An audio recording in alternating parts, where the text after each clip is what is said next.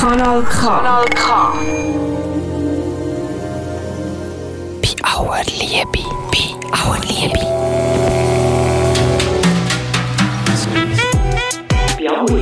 Bei aller Liebe, darüber müssen wir reden. Bei aller Liebe. Bei aller Liebe. Wir müssen reden.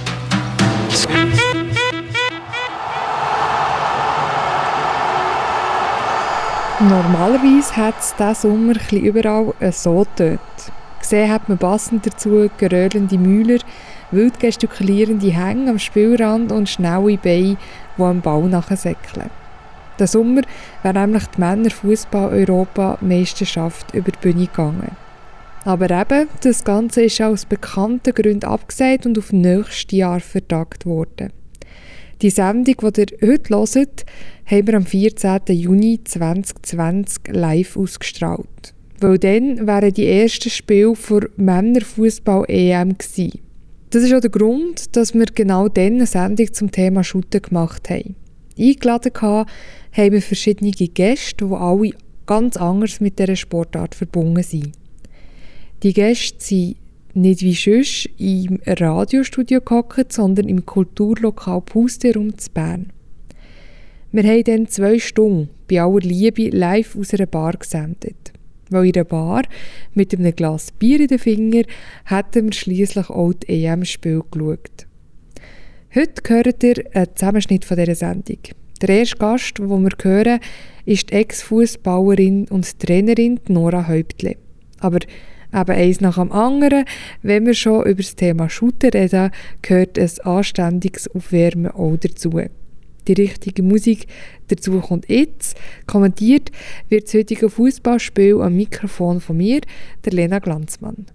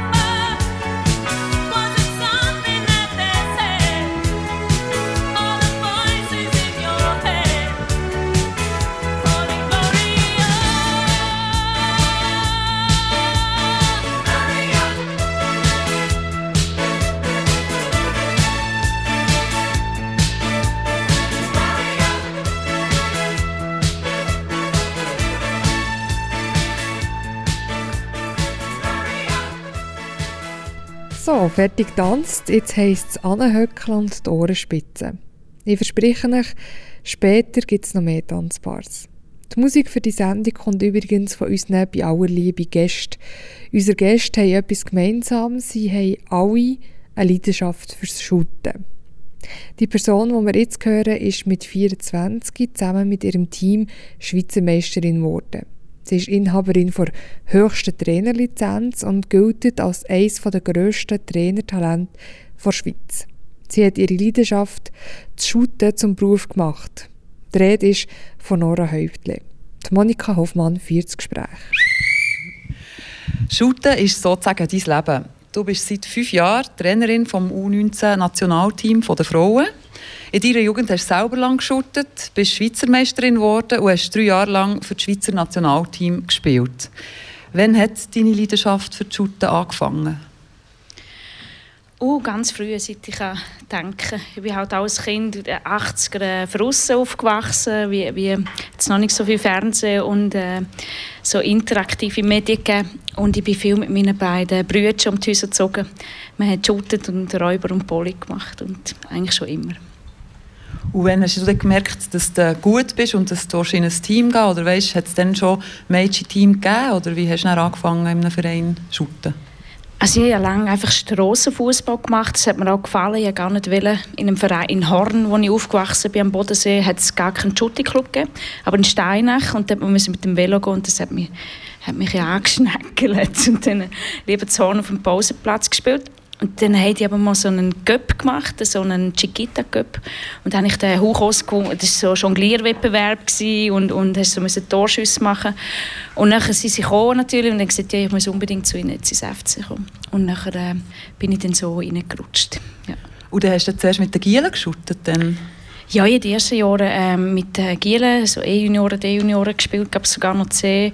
Ähm, das war völlig äh, normal für mich. Äh, das Umfeld hat sich dann nämlich müssen gewöhnen ähm, aber äh, das war eigentlich sehr toll gewesen und sie sehr äh, gute Spieler auch gewesen. Die später noch alle so Erstliga, ein bisschen höher gespielt.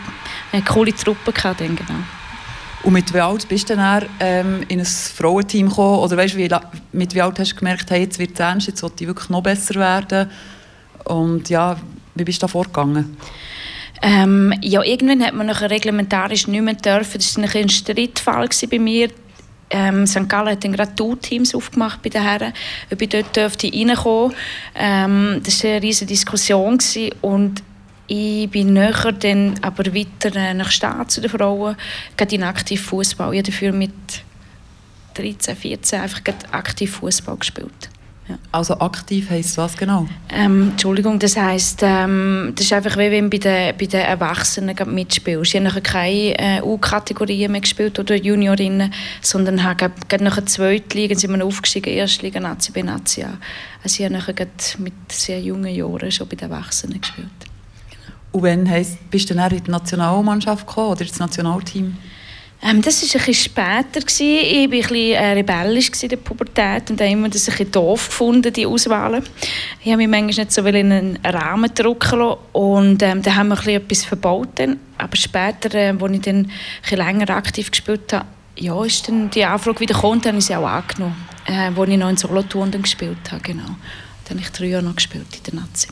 Und, und du hast auch nebenan eine Ausbildung gemacht, hast dann studiert und Schweizer Aushängeschilder wie Ramona Bachmann, Lara Dickermann, Lia Welti, die sind ja dann alle mal ins Ausland oder spielen jetzt im Ausland als Profi. Hast du das auch gemacht, den Schritt? Ja, ich habe äh, dann hier in Bern gespielt, drei Jahre, auch mit dem Studium verbunden, nachher drei Jahre Solothurn und dann bin ich ins Ausland, äh, zu Twente Enschede nach Holland. Ähm, habe dort äh, das Profijahr gemacht habe dann aber für mich auch gemerkt, einfach nur allein Fußball spielen hat jetzt mich nicht äh, erfüllt. Ich bin sehr auch, ich brauche eine Herausforderung für den Kopf, etwas Intellektuelles und, und dann habe ich das nach einem Jahr dann auch wieder, bin ich heimgekommen zu meiner Familie und Freunden und alles. Äh, ja. Und der Rücktritt als aktive Fußballerin, wann hast du ihn gegeben und warum? Ja, ich habe hier in der Schweiz noch gespielt. Ich hatte sehr lange nachher auch ein Fußproblem. Also ich den Fuß zweimal operieren. Ich hatte äh, so eine chronische Entzündung drin. Und äh, ja, dann habe ich das Studium fertig gehabt, zu tun gespielt, den Göpp noch gewonnen. Ähm, den wollte ich mal noch holen. Ich wollte wissen, wie das ist. Und ähm, dann habe ich, ähm, nach der Operation hat mir der Nachwuchschef vom FC Thun, der Benny Vogunten, damals gesagt, hey du Sportlehrer und ähm, musst du da nicht meinen, kommst dein Sackgeld einfach so, jetzt gehst du ein bisschen Training geben, kannst du auch mit dem operierten Fuß. Und dann habe ich das gemacht, äh, etwa drei Monate, das war Schullessen, habe ich auf 14 Morgentraining gegeben. Und dann habe ich, ähm, darauf hat man einen Vertrag angeboten, dass ich als professionelle Trainer anfange zu arbeiten. Mhm. Du hast ja dann neben deiner aktiven Fußballkarriere schon Sportwissenschaft studiert der Uni Bern und parallel dazu eben deine Trainerinnenkarriere so angefangen beim, beim BFC Thun. Du hast so eine nach der anderen jede Lizenzprüfung gemacht, die man machen kann. Also da gibt's, hast du mir erklärt, ganz viele. Und jetzt hast du die höchste, die es überhaupt gibt. Das nennt man UEFA Pro Diplom. Mit dem Diplom kannst du jedes Team in der Schweiz trainieren.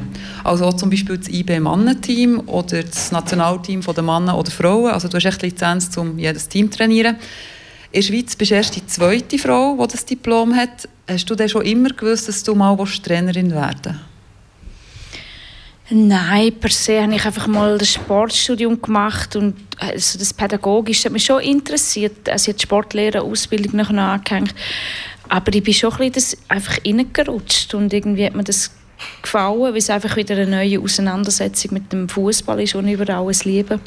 Und dann hat sich so das eine das andere ergeben. Mhm. Du hast vorhin gesagt, eben der Trainerchef vom FC Thun hat dich angefragt, für Trainings zu geben und einen Vertrag angeboten. Hast du da lange müssen überlegen Und weißt, in welchem Ausmaß ist das gewesen? Du hast ja noch studiert oder das Studium fertig gemacht. Wie viel Prozent muss man sich da vorstellen? Hast du geschafft? Ja, bin ich gerade 80 Prozent angefangen. Also das letzte mal fertig gemacht. Das war ein bisschen Motivation, um das auch mal abschließen. Und ähm, Nachher ist das für mich nicht so eine schwierige Entscheidung, weil ich gewusst, wenn ich wirklich nochmal spielen will, so dass es mir Spaß macht. Spaß heißt auf einem gewissen Niveau dann einfach auch, dass die Anforderungen so sind wie, wie deine Fähigkeiten. dann hätte ich wieder ins Ausland müssen gehen und ich einfach ja meine Familie, mein, mein soziales Umfeld hier, das war mir sehr wichtig gewesen. und ich, ich wusste, das wollte ich nicht mehr verloren. Also hat es eigentlich fast keinen anderen Plan gegeben. So. Mhm. Und dann hast du die, F die Giele vom FC Thun trainiert und hast dann zwischenzeitlich mal als Fitnesscoach auch noch gearbeitet. Du hast noch diverse andere Ausbildungen gemacht, habe ich in deinem Lebenslauf gesehen, eben Fitnesscoach und keine Ahnung, Schwimmen, I- und S-Lehrerin bist auch noch gewesen. Und du bist dann äh, der Fitnesscoach geworden von Berner Tennisprofi Robina Oprandi. Wie hast du es dann nach diesem Ausflug in die Tenniswelt wieder zurückgeschafft in die Welt der Trainerin? Also weißt, hast du das aktiv gesucht? Oder wie ist es zu diesem Job als Nationalteam-Trainerin U19? Ähm, ja, ich habe immer versucht, von verschiedenen Seiten den Fußball zu sehen. Und die ganze Fitness eben ist ein wichtiger Bestandteil des Fußball. Und darum habe ich dort einen größeren Exkurs gemacht. Genau, sehr spannend gewesen. Ähm, ich habe immer Kontakt mit dem Peter Knebel. Der war damals noch unser technischer Direktor. Gewesen. Jetzt ist er bei Schalke. Ähm, und er hat immer gesagt, ja, hey, wenn mal, dann musst du kommen oder, äh, ja, und etwas machen. Und ich habe dann immer gesagt, ja, wenn es dann passt, dann kann man darüber reden. Er ist nachher gegangen, da ist der Laurent Prince gekommen und mein ehemaliger Chef Francis Schild hat mich angesprochen. Ähm, für die U19-Trainerstelle, der Markus Frey hat das für ihn gehabt. Sein, sein Sohn shootet bei Basel, ist vielleicht ein bisschen äh, noch bekannter und ja, da musste ich eigentlich nicht lange studieren. Ist das wieder ein schöner Übergang von dieser Tenniswelt, wo ich drei Jahre um, um die Welt gereist bin, äh, anders entdeckt habe auch, ähm, und, und äh, so bin ich wieder sesshaft geworden dort in Bern. Mhm. Jetzt für alle, die die Schuttwelt nicht so kennen, die Namen, die du hast genannt hast, sind alles Angestellte vom SFV, vom Schweizerischen Fußballverband, wo du jetzt vorhin hast aufgezählt nur schnell für die, die nicht so Schutt äh, sich auskennen. Und noch eine weitere kurze Erklärung zum Schutten. Bei den Frauen ist es so, dass man nach dem U19-Nationalteam ins A-Team kommt, also das Nazi-Team. U19 ist sozusagen die letzte Station vor dem Eintritt ins höchste Team der Schweiz. Nora, du hast also eine riesige Verantwortung, weil du ja die Spielerinnen auch selber rauslässt, die dort in das Team kommen. Wie gehst du da vor? Grundsätzlich komme ich natürlich das Team schon ein bisschen ähm, ja, so geschlossen über. Die kommen aus so 17 auf. Aber ich habe zwei Jahrgänge und da kann ich eigentlich nur die Hälfte übernehmen. Und, ähm, ja, ich schaue sehr viel Spiel grundsätzlich in der Meisterschaft. Ähm, und, und bin eigentlich sehr offen auch in der Selektion. Ich, ich glaube sehr so an ein dynamisches ähm, äh, Mindset. Ich glaube, die Leute können sich sehr wohl auch entwickeln und ich will nicht einfach einer Tür aufmachen und das sie immer offen oder eine schließen und das sie immer geschlossen. Äh, ich bin sehr offen eigentlich äh, in meiner Kaderwahl und äh, lasse mich gerne immer überzeugen von guten Spielerinnen. Also das ist ein grosser Teil von deinem Job, dass du am Wochenende, wo die Spiele stattfinden, in der Schweiz umreist und einfach gehst die Spiele schauen. Genau, ja. Ähm, sie spielen ja in der Meisterschaft im Club. Äh, dort sind sie unter der Woche daheim. Und bei uns in den Nazis sie sind nachher nur äh, wo wochenweise, so zehn Tagesblöcke machen wir meistens so alle sechs Wochen oder alle zwei Monate. Und äh, dazwischen sind sie daheim, die Vereine, und dann schaue ich viele Meisterschaftsspiele, genau. Mhm. Die, sind, die Frauen sind alle in ihren Vereinen und dann kommen sie zu dir und sind die, die paar Wochen bei dir. Und das ist sehr, sicher sehr wichtig. Also was hast du für was hast du für ein Mindset? Was stellst du dir vor? Was willst du von ihnen? Was soll sie lernen? Weißt, was ist dir wichtig als Trainerin in deiner Funktion? Ja, grundsätzlich ein sehr umfassendes Bild. Oder? Es, es sind natürlich fußballerische Inhalte, wo ich ihnen vermittle, dass sie einfach auch ähm, quasi taktisch ihren Horizont äh, können erweitern Ich muss sie herführen das höchste Niveau. Ich habe eine gut klare Vorstellung sage ich, vom höchsten Niveau. Ich weiss, dass es braucht. Ähm, aber es gibt noch ganz viele andere Bereiche. Persönlichkeit ist mir sehr wichtig, dass, dass, wir, ähm, dass sie entwicklungsbereit sind, dass wir äh, lernen, auch gute Diskurse über die relevanten Sachen zu führen. Ähm, dann gibt es aber auch den konditionellen Bereich, wo aufs höchste Niveau wahnsinnig viel fragt heutzutage. Also sehr umfassend eigentlich. Ich sehe es ein bisschen wie als Lebensschule, der Fußball. Ja, du, du, hast jetzt von extrem vielen Bereichen erzählt, die dir da ähm, betreuen. Und da bist du natürlich nicht allein. Du hast ein riesiges Team um dich herum, also ein grosses Sammel. Was umfasst das alles?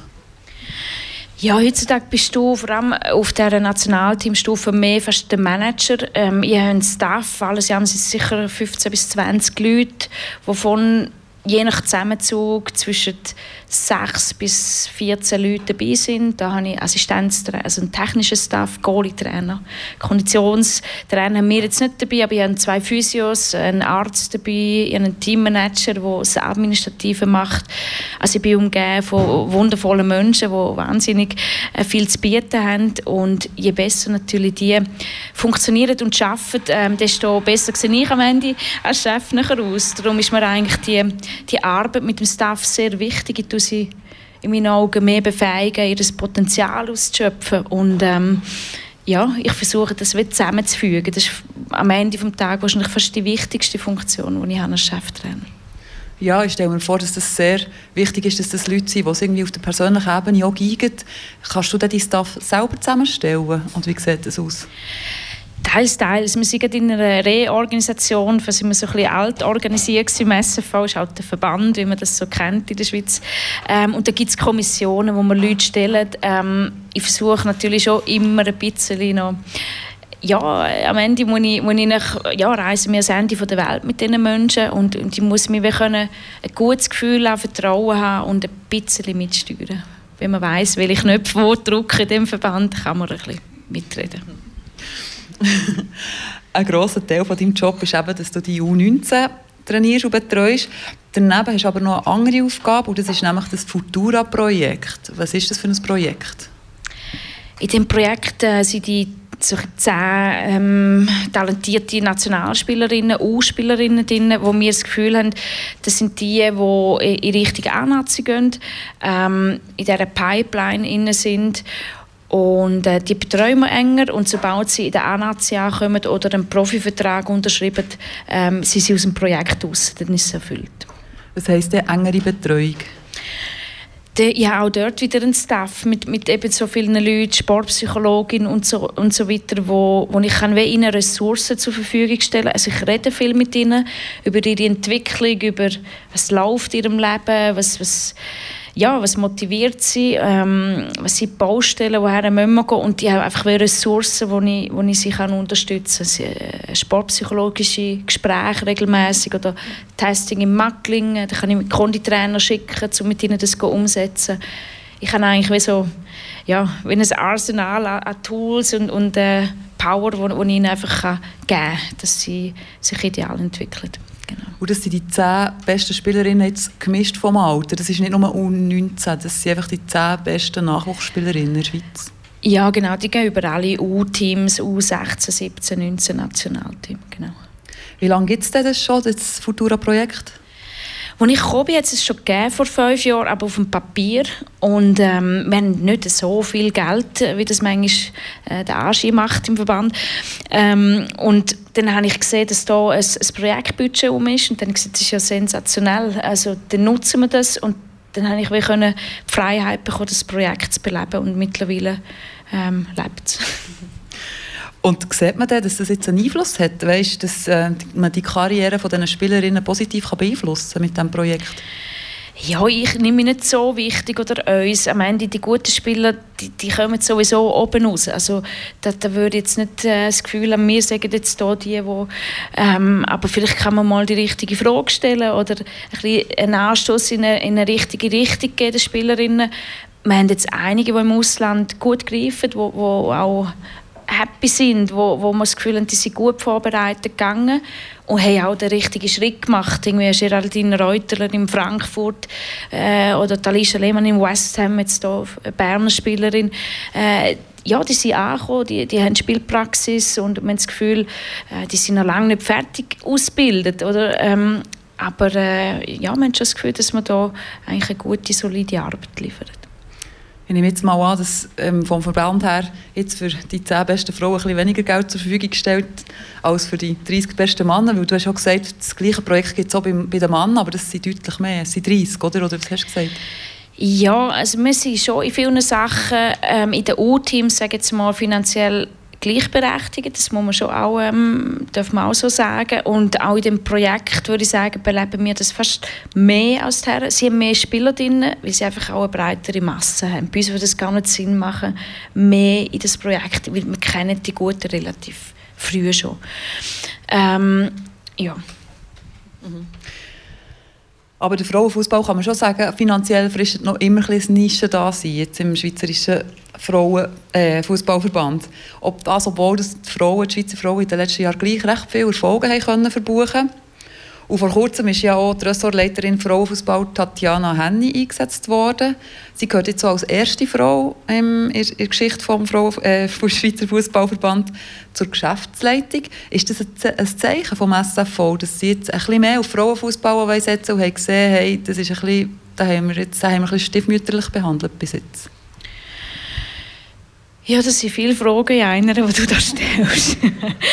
ähm, ich denke, das sind sicher Signale in die richtige Richtung, ähm, ich auch so unterstützen kann. Es ist sehr ein komplexes Thema. Ähm, am Ende glaube ich fest, dass wahrscheinlich immer ein bisschen die Welt regiert und da muss man fragen, auch, es ist ein Markt, wo der Fußball bedient, ist, ist Nachfrage da. Und im Frauenfußball ist es einfach, und da kannst du lange ausholen, äh, da gibt es ganz viele soziokulturelle Themen, die da spielen.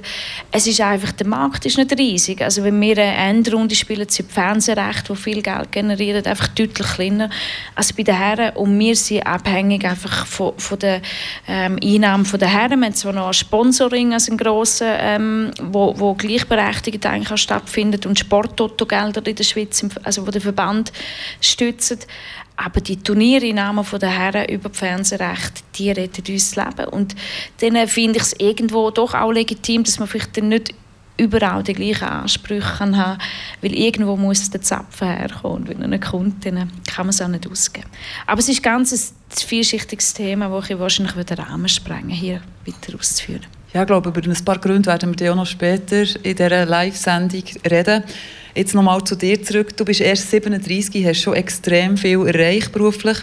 Was hast du noch für Träume? Also das fragt man dich sicher immer. Ich habe ja auch schon ein paar Interviews gelesen, wo du mal Nazi-Trainerin wärst. Frage ich jetzt nicht. Was denkst du, wie geht es bei dir denn weiter? Bist du im Moment noch so zufrieden oder bist du schon ein bisschen im Schauen? Wieder ein paar Fragen auf einmal. Nein, Scherz. Ähm, grundsätzlich tue ich mir nicht so Resultatziele setzen. Ich versuche mich stetig weiterzuentwickeln. Ähm, und das hilft mir, den Fokus beim Relevanten zu behalten. Ich beschäftige mich, äh, am Anfang habe ich mich viel, mit Taktik und die Ausbildungen, nachher hat mich die Menschen, ihre Motive sehr interessiert, ihre Muster. Äh, mittlerweile bin ich mehr in der Interaktion, das heisst Werte, ich versuche sehr tief äh, in Werte, meine Werte am klären und, und ich versuche mich immer wieder in so Themen reinzugraben, weiterzuentwickeln, so meine Evolution zu machen. Und am Ende habe ich dann das Gefühl, wenn ich bei mir bin, in meiner Balance, wenn ich in meinem Arbeiten dann dann kommen die Angebote, dann, ich habe auch ja, zwei, drei Sachen schon abgelehnt, weil ich eigentlich sehr zufrieden bin beim Fußballverband mit diesen Spielerinnen. Aber ich schließe auch nicht aus, dass der Weg irgendwann dann weitergeht, wenn es dann passt und äh, woher auch immer. Nora Häuptli, unsere Spielzeit zusammen läuft langsam ab. Ganz herzlichen Dank, bist, hast du dir Zeit genommen, bist hier den Pusterraum gekommen. Zum Schluss hast du noch unser Musikstück, also das erste, das Gloria, war auch schon von dir. Gewesen. Du hast uns noch ein weiteres mitgebracht, von Bruce Springsteen. Welches ist das und wieso hast du das herausgelesen? Ja, wir sind ein sehr musikaffines Volk. Fußballer, Garderobe lebt von der Musik. Ähm, habe ganz spannende Leute getroffen auf dem Weg und äh, eines bin ich nach New York mit dem ehemaligen Medienverantwortlichen vom Verband. Er hat die Schnauze voll und Kinder, die wollen Lieder schreiben, wollen noch Musik machen. Er hat gesagt, komm, ich komme mit auf New York. Super. Jetzt sind wir fünf Tage dorthin. Und jeden Abend gibt Rockwood Music Halls, ich gehe Musik hören. Ähm, und dann äh, am, am Ende dieser Reise ist ein Schneesturm gekommen und dann läuft nichts mehr. Also, wir sind mal gesehen, New York, wenn, es schneit, dann geht gar nichts mehr. Und er hätte früher zurückfliegen und ich noch mal eine Nacht bleiben. Und was machst du allein in New York, wenn es Schneesturm hat? Und dann habe ich gesehen, der Bruce ist am Broadway ähm, und hat dann auf dem Schwarzmarkt ein grosses Nötchen rausgepackt und bin irgendwie dort reingekommen und es hat mich so erfüllt, der Abend. Das Lied ist aus, aus, aus, dieser, aus Konzertreihe. War so bei mir an diesem Abend. Wunderschöner Abend für mich allein in New York.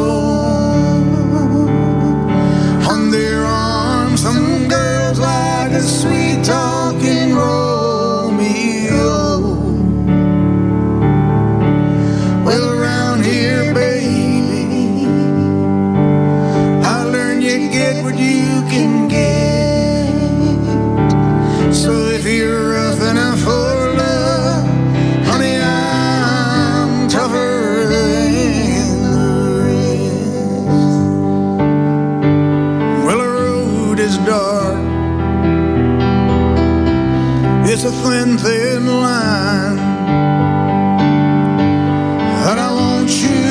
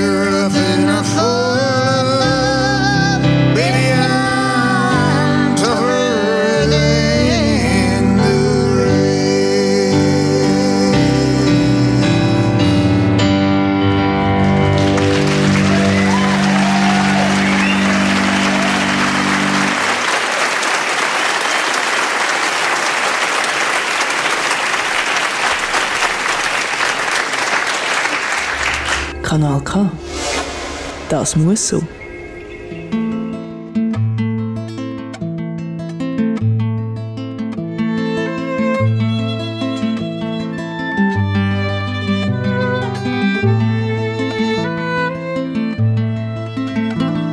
Das Lied da widme ich allen den Frauen, die mir mal gefallen Für nur einen kurzen Moment. Bevor man sich richtig lernt kennen, tut das Leben im Führer schon trennen. Der Anfang ist meistens schon das Ende. À celle qu'on voit apparaître une seconde à sa fenêtre et qui preste s'évanouit. Mais dont la svelte silhouette est si gracieuse et fluette qu'on en demeure épanoui.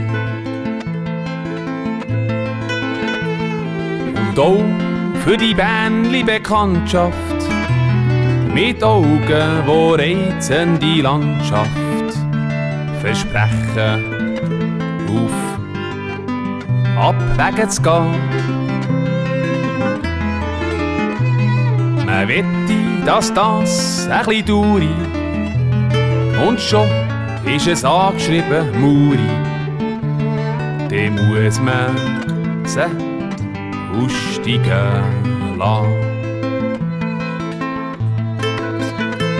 À celles qui sont déjà prises et qui vivent des heures grises près d'un être trop différent. Vous en inutile folie, laissez voir la mélancolie d'un avenir désespérant. Man trauert gegen das Ende vom Leben um das Glück, wo man nicht hätte können haben und wo man nicht hätte überkommen. Um Lippen, um Augen, um Lachen, wo nichts mehr damit gewusst hat machen, wo andere wie zu sich.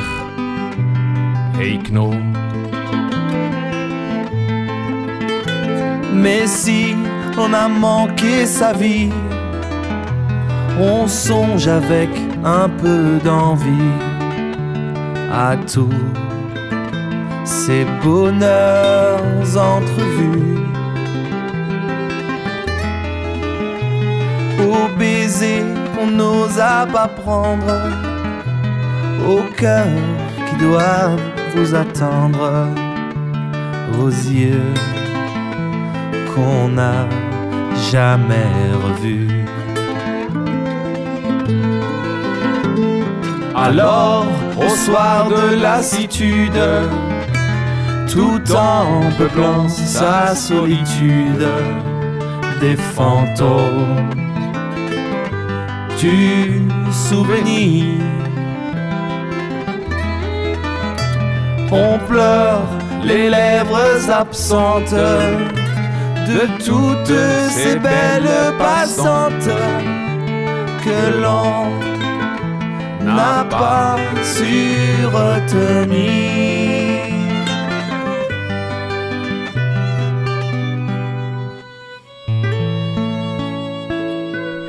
Willkommen zurück hier bei Kanal K in der Sendung «Bei aller Liebe». Ihr hört eine Wiederholung von unserer Live-Fußballsendung am 14. Juni 2020. Als nächstes kommt gerade ein Gast, der sich eigentlich eher gewöhnt ist, Fragen zu stellen und sie nicht zu beantworten. Seraina Degen ist nämlich Journalistin. Zuerst mehrere Jahre in der Sportredaktion vor Basler Zeitung und bei Tele. Seit drei Jahren aber ist sie Redaktorin bei SRF Sport. Nebendran schreibt sie für verschiedene Fußballmagazine und sie ist selber Oma Fußballerin und heute aber vor allem neben Platz aktiv. Als Expertin berichtet sie nämlich über das Shooten. Am liebsten über Frauen, die shooten. Seraina Degen erzählt uns heute, wieso sich ihre Berichterstattung viel muss ändern und was ihre persönliche Beziehung zum Shooten ist. Das Gespräch führt Zita Bauer. Merci vielmals, Lena. Hallo Seraina, schön bist du da. Salut miteinander, danke vielmals für die Einladung. Bei uns geht es ja heute ums Shooten. Und deine persönliche Beziehung zum Shooten hat angefangen mit zwei kaputten Briefkästen. Das ist korrekt. Ähm, klassisch auch angefangen mit äh, auf dem Garageplatz shooten, wie das Nora äh, vorher auch schon erzählt hat. Das ist glaube so ein Werdegang, wo, wo immer wieder eben vorkommt. Mit meinem Nachbarsbub wirklich nachmittaglang geshootet und die Goalwand ist halt die Wand von unserem Haus oder Garageplatz bei meinen Eltern, wo, das Brief, wo der Briefkasten dran war. Ja, und dann, haben wir, wenn man nicht ins Goal bereicht hat, haben wir vielleicht den Briefkasten bereicht und dann, dann müssen ausgewechselt werden. zwei Briefkästen müssen daran glauben. Genau. Und du bist dann ähm, über Umwege, nämlich über das Tennis, wo du dann noch ein paar Jahre gespielt hast, gleich auch noch in einen Club, ähm, nicht nur auf der Straße. Ähm, wie, wo, wo ist das und, und wie, wie bist du dort hergekommen? Wie hast du dort hergefunden? Also aufgewachsen bin ich im Waldenburger Tal, im Kanton Basel-Land und dort hat es zwar der FC Oberdorf gegeben, das ist der Club, wo die Tagenzwillinge angefangen haben, die nicht verwandt sind mit mir. Einfach, dass wir diese Frage auch noch geklärt haben. Vom Nachbardorf, aber nicht verwandt. Ähm, und die haben einfach eine Frauenmannschaft gehabt. Aber dort bin ich, eben, als ich so Primarschulalter hatte, ähm, bin ich zu jung für das Frauenteam. Und das nächste wäre ein Sissach gewesen. Das hätte ich nicht mit dem Velo können machen wie das Nora können machen am Bodensee. Da bin ich zuerst Tennis spielen. Und als ich dann so 17 war und langsam selber entscheiden ähm, bin ich dann einfach zum, zum Frauenteam vom FC Oberdorf gegangen. Genau. Und die Mami hat aber nicht so Freude gehabt?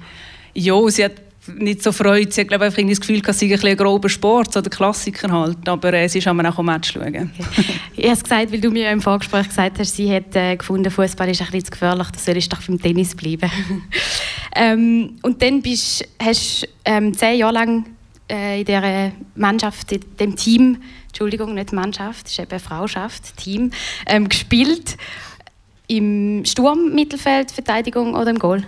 Zinders, zwischen den Pfosten war es mir immer am. Gewesen. Eben zuerst bei Oberdorf und nachher, als ich dann studiert habe in Basel, noch äh, bei Kongeli, aber eben nur Zweitliga, also sehr, sehr breite sportmäßig. Ja. Und irgendwann bist du nicht nur auf dem Feld gestanden, sondern auch nebenzu, hast über Fußball berichtet als Journalistin. Wie ist es zu dem gekommen? Ähm, es hat Oberbasel bei der Zeitung gegeben. Das war so ein Lokalblättchen. Ich habe dort im Gymnasium verschrieben. Das hat überhaupt nichts mit Sport zu tun gehabt. Es war aber die beste Journalistenschule, gewesen, weil Lokaljournalismus, da hat man ein breites Feld, Spielweise, wo man kann, ähm, schreiben und bin dann so noch in den Journalismus reingekommen. Und dann hat es ab 2010 das Frauenfußballmagazin gegeben von der Schweiz. Das hat Chris Blattmann damals initiiert, zuerst noch als Magazin wo dann aber irgendwie nicht rendiert hat, weil es zu wenig Abos hatte und zu teuer war, äh, oder Abonnenten. Und dort habe ich aber lang, lang, lang dafür geschrieben, dann später auch online, wirklich quer durch die Schweiz gefahren, vom Bernbiet auf Basel, auf St. Gallen, an Match, Sportrecht geschrieben und so. Und ja, so eigentlich dann für Frauen fußballisiert worden, auch im Journalismus, genau. Also du bist von Anfang an dabei gewesen? Ja, eigentlich nicht, nicht, von Anfang an, aber ähm, also ich habe irgendwie das erste Nazi-Spiel war 2008, das ich gesehen habe und dann eben noch das noch halt irgendwie mehr interessiert, mehr an Spiel, die FCB-Frauen schauen. Ähm, die haben eben neu zusammen trainiert bei Kongeli auf der Joggeli-Anlage zu Basel. Und ja, einfach Freude gehabt, die Leidenschaft quasi, die ich selber hatte, beim Spielen halt auch können in, in Bericht und in Journalismus können umsetzen so. Und dann ähm, bist du bei der Basler Zeitung gewesen, in der Sportredaktion bei Tele Basel und jetzt seit drei Jahren als Redaktorin bei SRF Sport. Dein Hauptdossier war immer Fußball, besonders Frauen, die Fußball spielen. Was gefällt dir besonders an diesem Beruf? Also grundsätzlich ist es einfach sicher mal die Leidenschaft für den Sport das ist das Schönste, glaube wenn man etwas, wo man, wo man sich dafür interessiert oder gerne macht, halt auch können beruflich ausleben oder so können äh, ausleben und machen, wie ich jetzt mit dem Journalismus.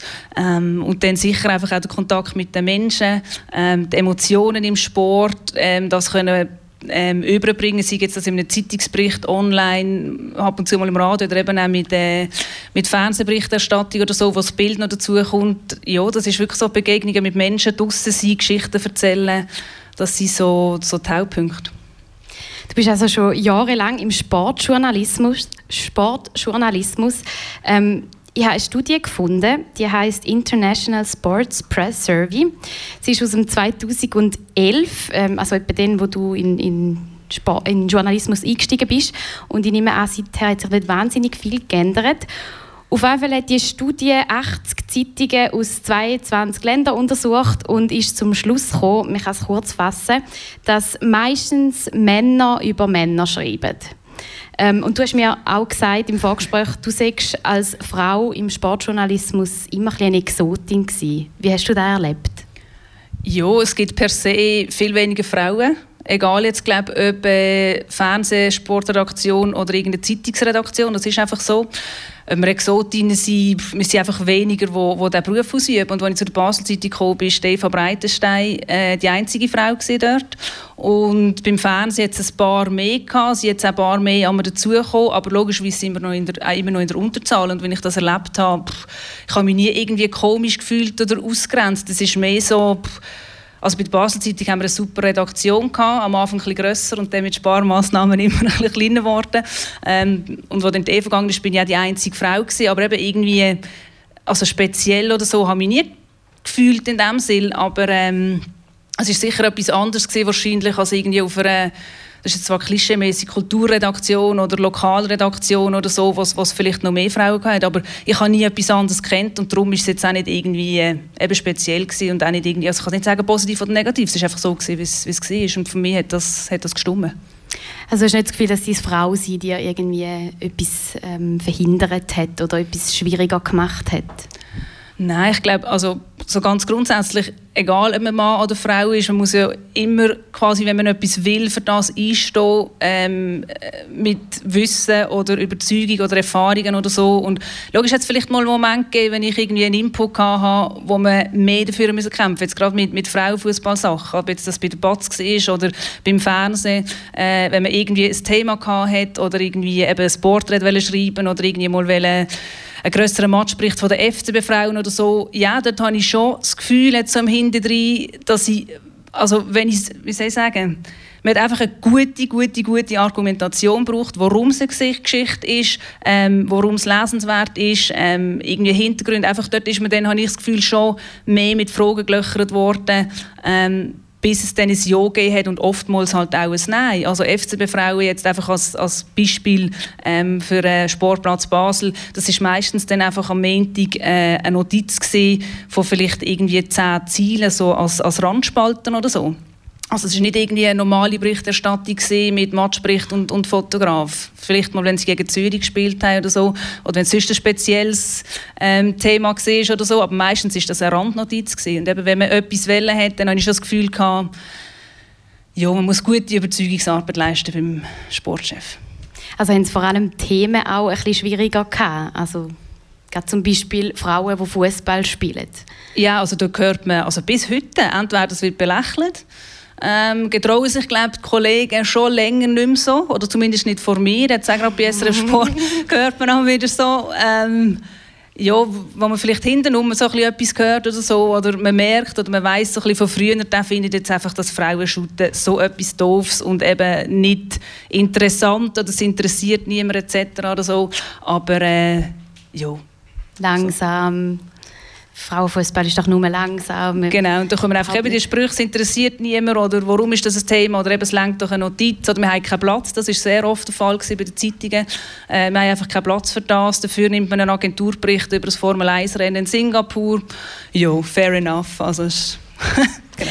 Bei aller Liebe, da muss sich etwas ändern. genau. Was genau? Ja, mehr Berichterstattung und da nehme ich uns Medien sehr in Pflicht. Also ich habe so eine Lieblingsgleichung eigentlich. Ähm, finde immer, es ist so ein Zusammenspiel auch. Nehmen wir zum Beispiel die Frauenfuß oder das Frauenfußball-Nationalteam. Und ich immer sage, je mehr Erfolg von ihnen, so als Aushängeschild, desto mehr Aufmerksamkeit gibt es und aber auch desto mehr Medienpräsenz. Also man hat das gesehen, als die Frauen sich das erste Mal für die WM qualifiziert haben, 2015. Vorher sind die zusammen, also nicht Zusammenzüge, die ähm, die Medientermine, ähm, es sind vielleicht ein, zwei, drei Journalisten, vielleicht noch jemand vom Lokalblättchen, aber das ist sehr überschaubar mit einer Nationalspielerin und einer Nationaltrainerin. Und wo 2015 die sich qualifiziert hat es gemacht, wusch, dann ist ein Tag gekommen, ein NZZ, das Fernsehen, irgendwie die Medienkonferenz dort, die letzte vor, vor dem Abflug vor der WM, sind glaube irgendwie 30 Leute da gewesen, also eigentlich so wie bei den Männern. Und ähm, zurück zu meiner Gleichung, wenn ich finde, je mehr Erfolg, sagen wir jetzt eben das Frauen-Nationalteam hat, desto mehr Aufmerksamkeit, desto mehr Medienberichterstattung. Schön wäre, wenn das dann nachhaltig ist und die Redaktionen, gewisse machen es bis heute punktuell, aber halt nicht irgendwie eben regelmäßig flächendeckend. Und eben dort nehme ich dann uns Medien in Pflicht, wo ich finde, hey, ähm, wir Medien haben Macht, egal ob jetzt Sportredaktion oder sonst ein anderes Ressort. Und wenn wir nicht darüber berichten, wie sollen die Leute darauf aufmerksam gemacht werden? Und wenn jetzt irgendein Kritiker kommt und sagt, ja, eben ist langweilig, interessiert niemand, dann muss ich sagen, ja gut, aber wenn ihr es nicht seht, dann, äh, dann kann der Aha-Effekt auch nicht eintreten. Und bei der WM 2019 habe ich das Gefühl, ist ein grosser Aha-Effekt das letzte Jahr in, in Frankreich, wo die Schweiz ja leider, leider nicht dabei war. Aber die Spiele sind ja trotzdem äh, im deutschen Fernsehen gekommen und wir haben uns dann doch noch dazu durchringen, das Eröffnungsspiel, Halbfinale und Finale zu zeigen ähm, aus rechtlichen Gründen. Ich glaube, wenn, wenn dort jemand das Spiel geschaut hat, hat man immer gesehen, hey, ja, das ist interessant und darum glaube ich, eben je erfolgreicher, desto mehr Aufmerksamkeit. Und wir müssen einfach darüber berichten. Auch wir, das Fernsehen, wir müssen die EM-Quali-Spiele der Frauen live zeigen. Und zwar auf SRF 2 und nicht im Stream, weil das finde ich einen himmelweiten Unterschied, wenn mir dann mal ein Kollege gesagt hat, ja, wir zeigen es ja im Stream. Und dann habe ich so gedacht, ja, aber es ist etwas anderes, als wenn man einfach den Fernseher einschaltet und es kommt Frauen shooten. Mhm. Also man macht es sich ein bisschen zu einfach, einfach zu sagen, ja, es interessiert ja niemand. Das ist ein bisschen faul.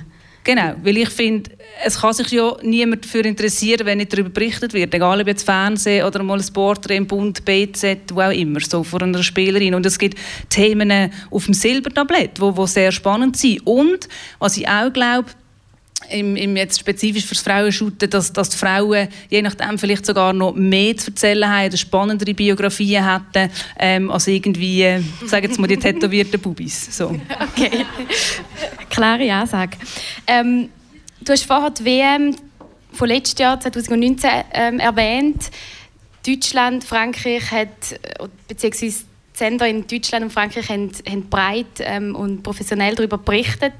Die Schweiz ein bisschen weniger, SRF ein bisschen weniger. Also es ist sicher daran gelegen, der Hauptgrund, dass die Schweizerinnen nicht dabei waren. Sonst hätten wir dort auch also das volle Programm gefahren. Da muss ich, oder darf ich auch meine Arbeitgeber in Schutz nehmen. Dort wären wir dann schon mit einem Team vor Ort gewesen. Und ich glaube, auch Nora äh, Häuptle als Fußballexpertin bei uns bei SRF Sport ähm, wäre auch vor Ort gewesen. Das heisst, dort hätten wir wahrscheinlich schon auch eine bessere Abdeckung gehabt. Aber durch das die Schweizerinnen sich ja leider nicht qualifiziert haben, ist dann wirklich einfach der rechtliche... Ähm, äh, wie sagt man, einfach so das Grundangebot, das wir glaube haben müssen zeigen, ist Eröffnungsspiel, halt die beiden Halbfinals und das Final gewesen. und Gruppenspiel nicht, weil eben die Schweizerinnen sind halt nicht dabei gewesen. und ähm, ARD, ZDF jetzt als Beispiel, die haben das grandios gemacht und das ist wirklich so, das hat in meinen Augen eigentlich ist genau gleich gewesen wie bei den Männern äh, Nationalteamübertragungen mit äh, Gast, mit Studio im Stadion. Martina Voss-Tecklenburg als Bundestrainerin ist irgendwie fünf Minuten gefühlt nach Abpfiff im Kämmerli am Interview gehen. Also das ist äh, eine grossartige Berichterstattung von, von den deutschen Sendern. Ja. Und hast das Gefühl, die, w die WM hat auch ein bisschen zum Umdenken geführt? Also wird sich da in Zukunft, hast du das Gefühl, bei der nächsten EM, WM wird sich da etwas ändern? Also meinst du im Sinne von, von Berichterstattung oder ja. einfach rein Aufmerksamkeit? Beides.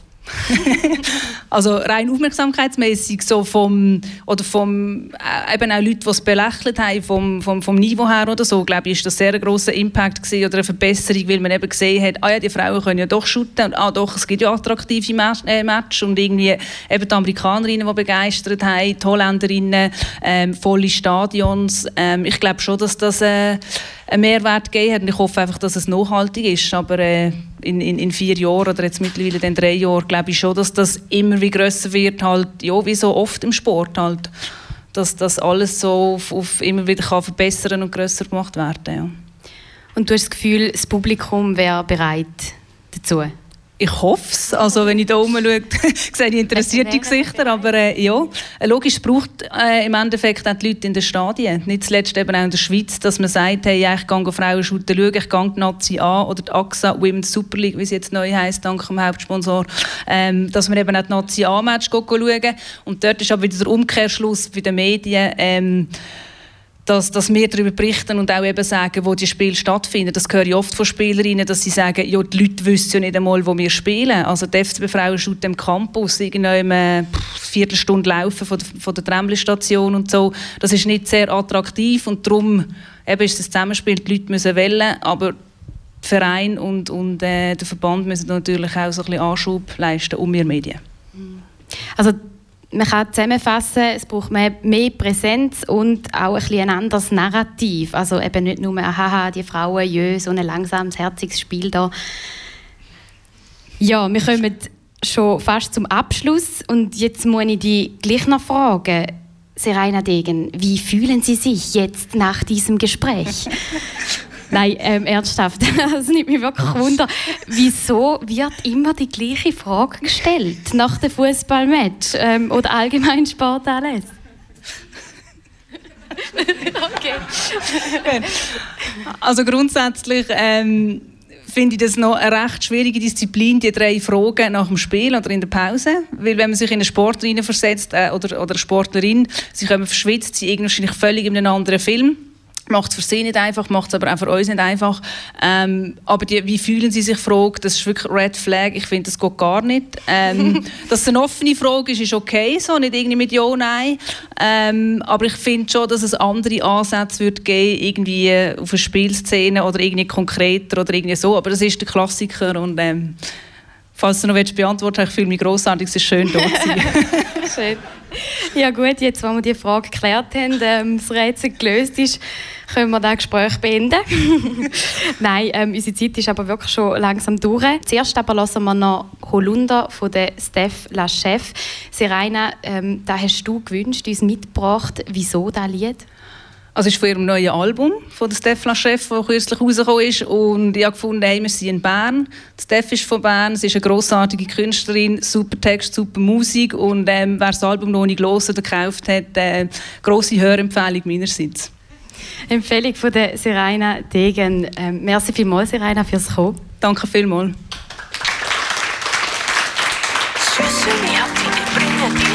Baby, you got me, du kannst dich kennen. Lass deine Sorgen nicht los.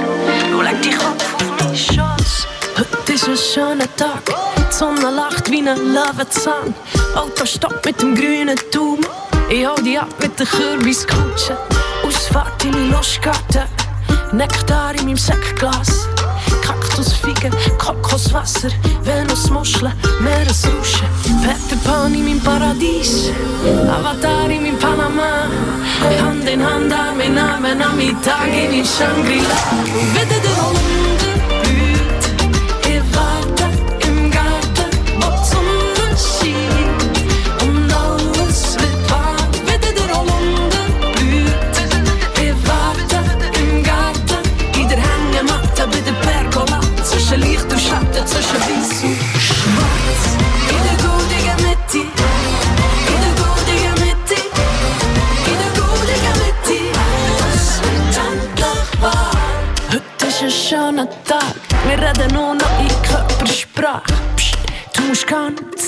sagen. Ich kann dir deine Wünsche von den Augen lesen.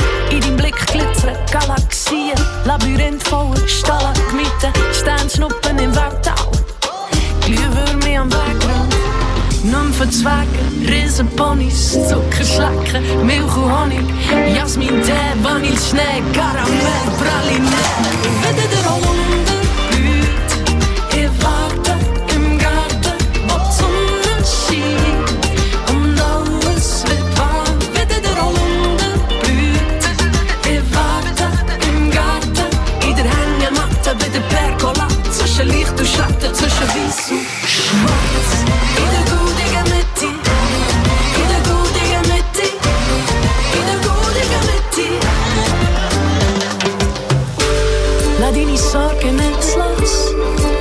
Kopf auf mich Schoß.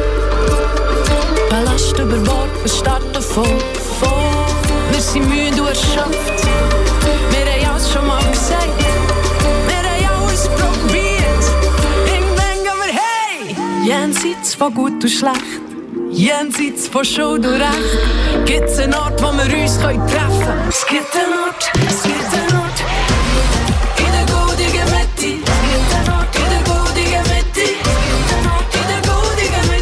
Licht und Schatten zwischen Weiß In der goldigen Mitte In der goldigen Mitte In der goldigen Mitte Zwischen Licht und Schatten zwischen Weiß und Schwarz.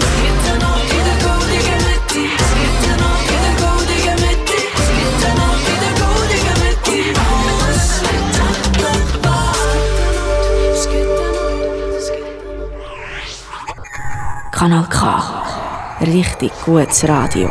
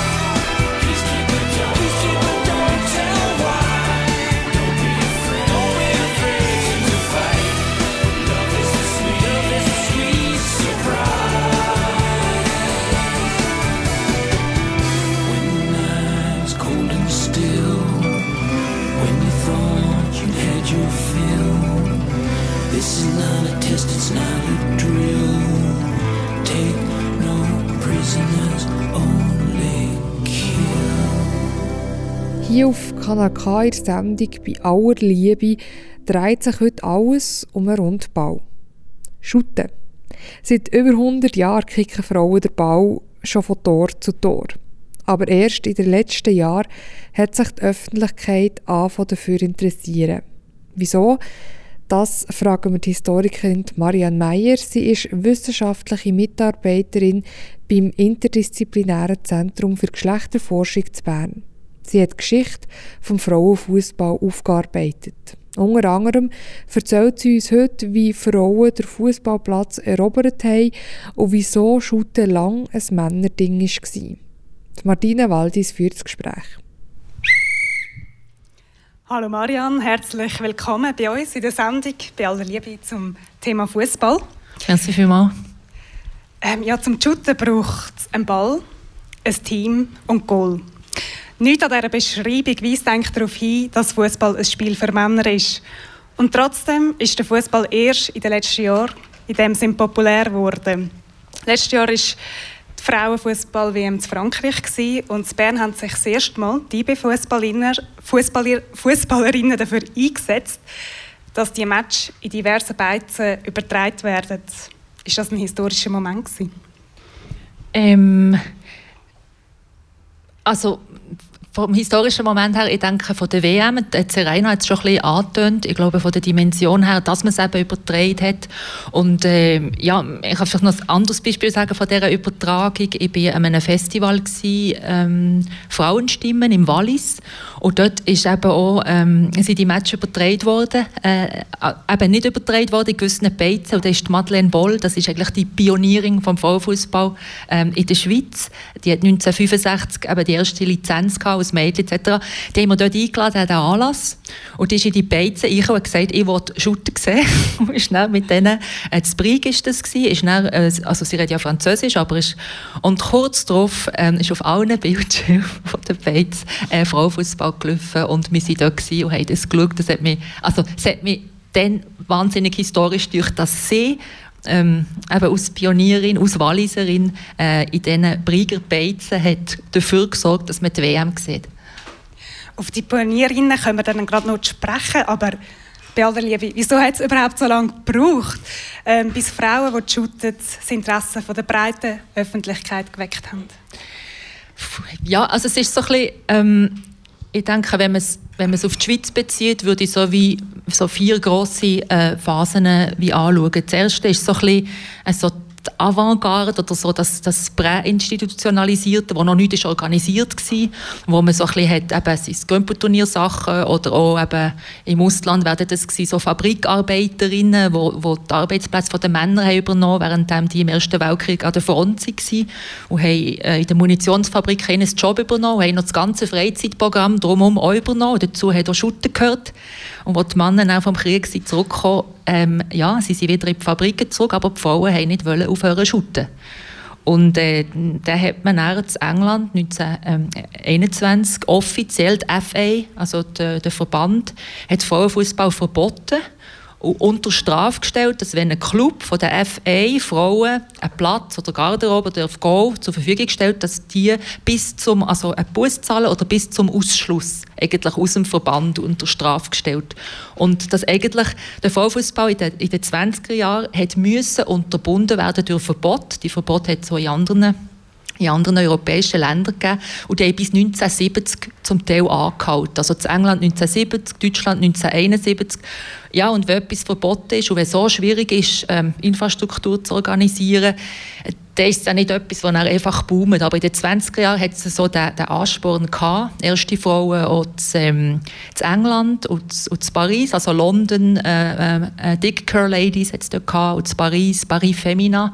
Das sind so Oberklasse äh, Töchter gewesen, High Society, die an Privatschulen geschootet haben. Also das war so die Klasse. Gewesen.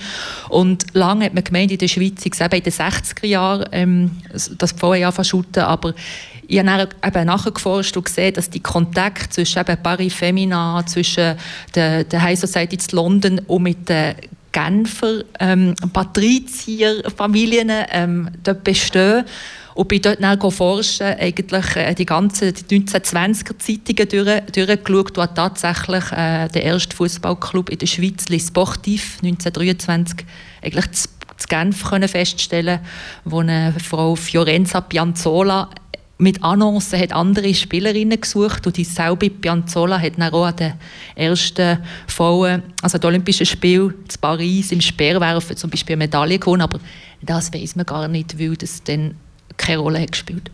Also 1923 kann man sagen, ist der erste, die erste Organisation von so einem ähm, Fußballverein, der eigentlich weiblich war also für die Schweiz ist das, was ich beurteilen kann und das, was ich jetzt in den letzten Jahren auch geforscht habe, wenn irgendjemand da ist, der es früher kann datieren kann, ich bin offen für all die, für die Informationen von überall, ähm, ist es so, 1923 und sie hat eben über das erste Training berichtet, hier in dieser Tribune de Genève, wo ich da durchgeschaut.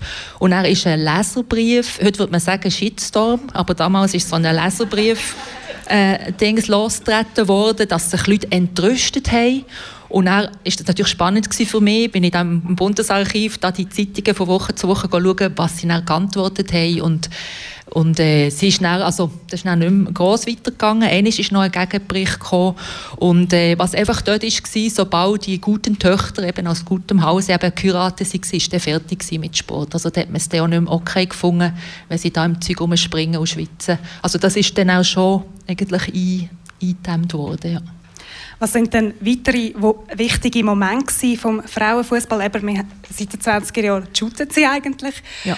Ähm, das sind jetzt etwa 100 Jahre. Was sind wich weitere wichtige Momente in diesen Jahren? Also es ist ja so, dass dann eigentlich die grosse Lücke ist während dem Weltkrieg. Also dort ist wirklich, habe ich gar nichts gefunden, keine Aktivität. Und dann hat man, ja, weiss Gott, andere Sorgen gehabt, wirtschaftlich, existenziell, dass das ganze Breite- und Freizeitsportangebot eigentlich in sich zusammengebrochen ist. Und dort auch wieder, da habe ich nichts gefunden, wer irgendjemand weiss aus dieser Zeit, eigentlich bis zu den 60er Jahren ist eigentlich eine grosse Lücke. In den 60er Jahren hat es noch das Morgental ein Grüppli gegeben, äh, um die Stahel-Schwestern, ähm, Monika ähm, Stahel und, und äh, ihre Schwester, die das dort gegründet haben.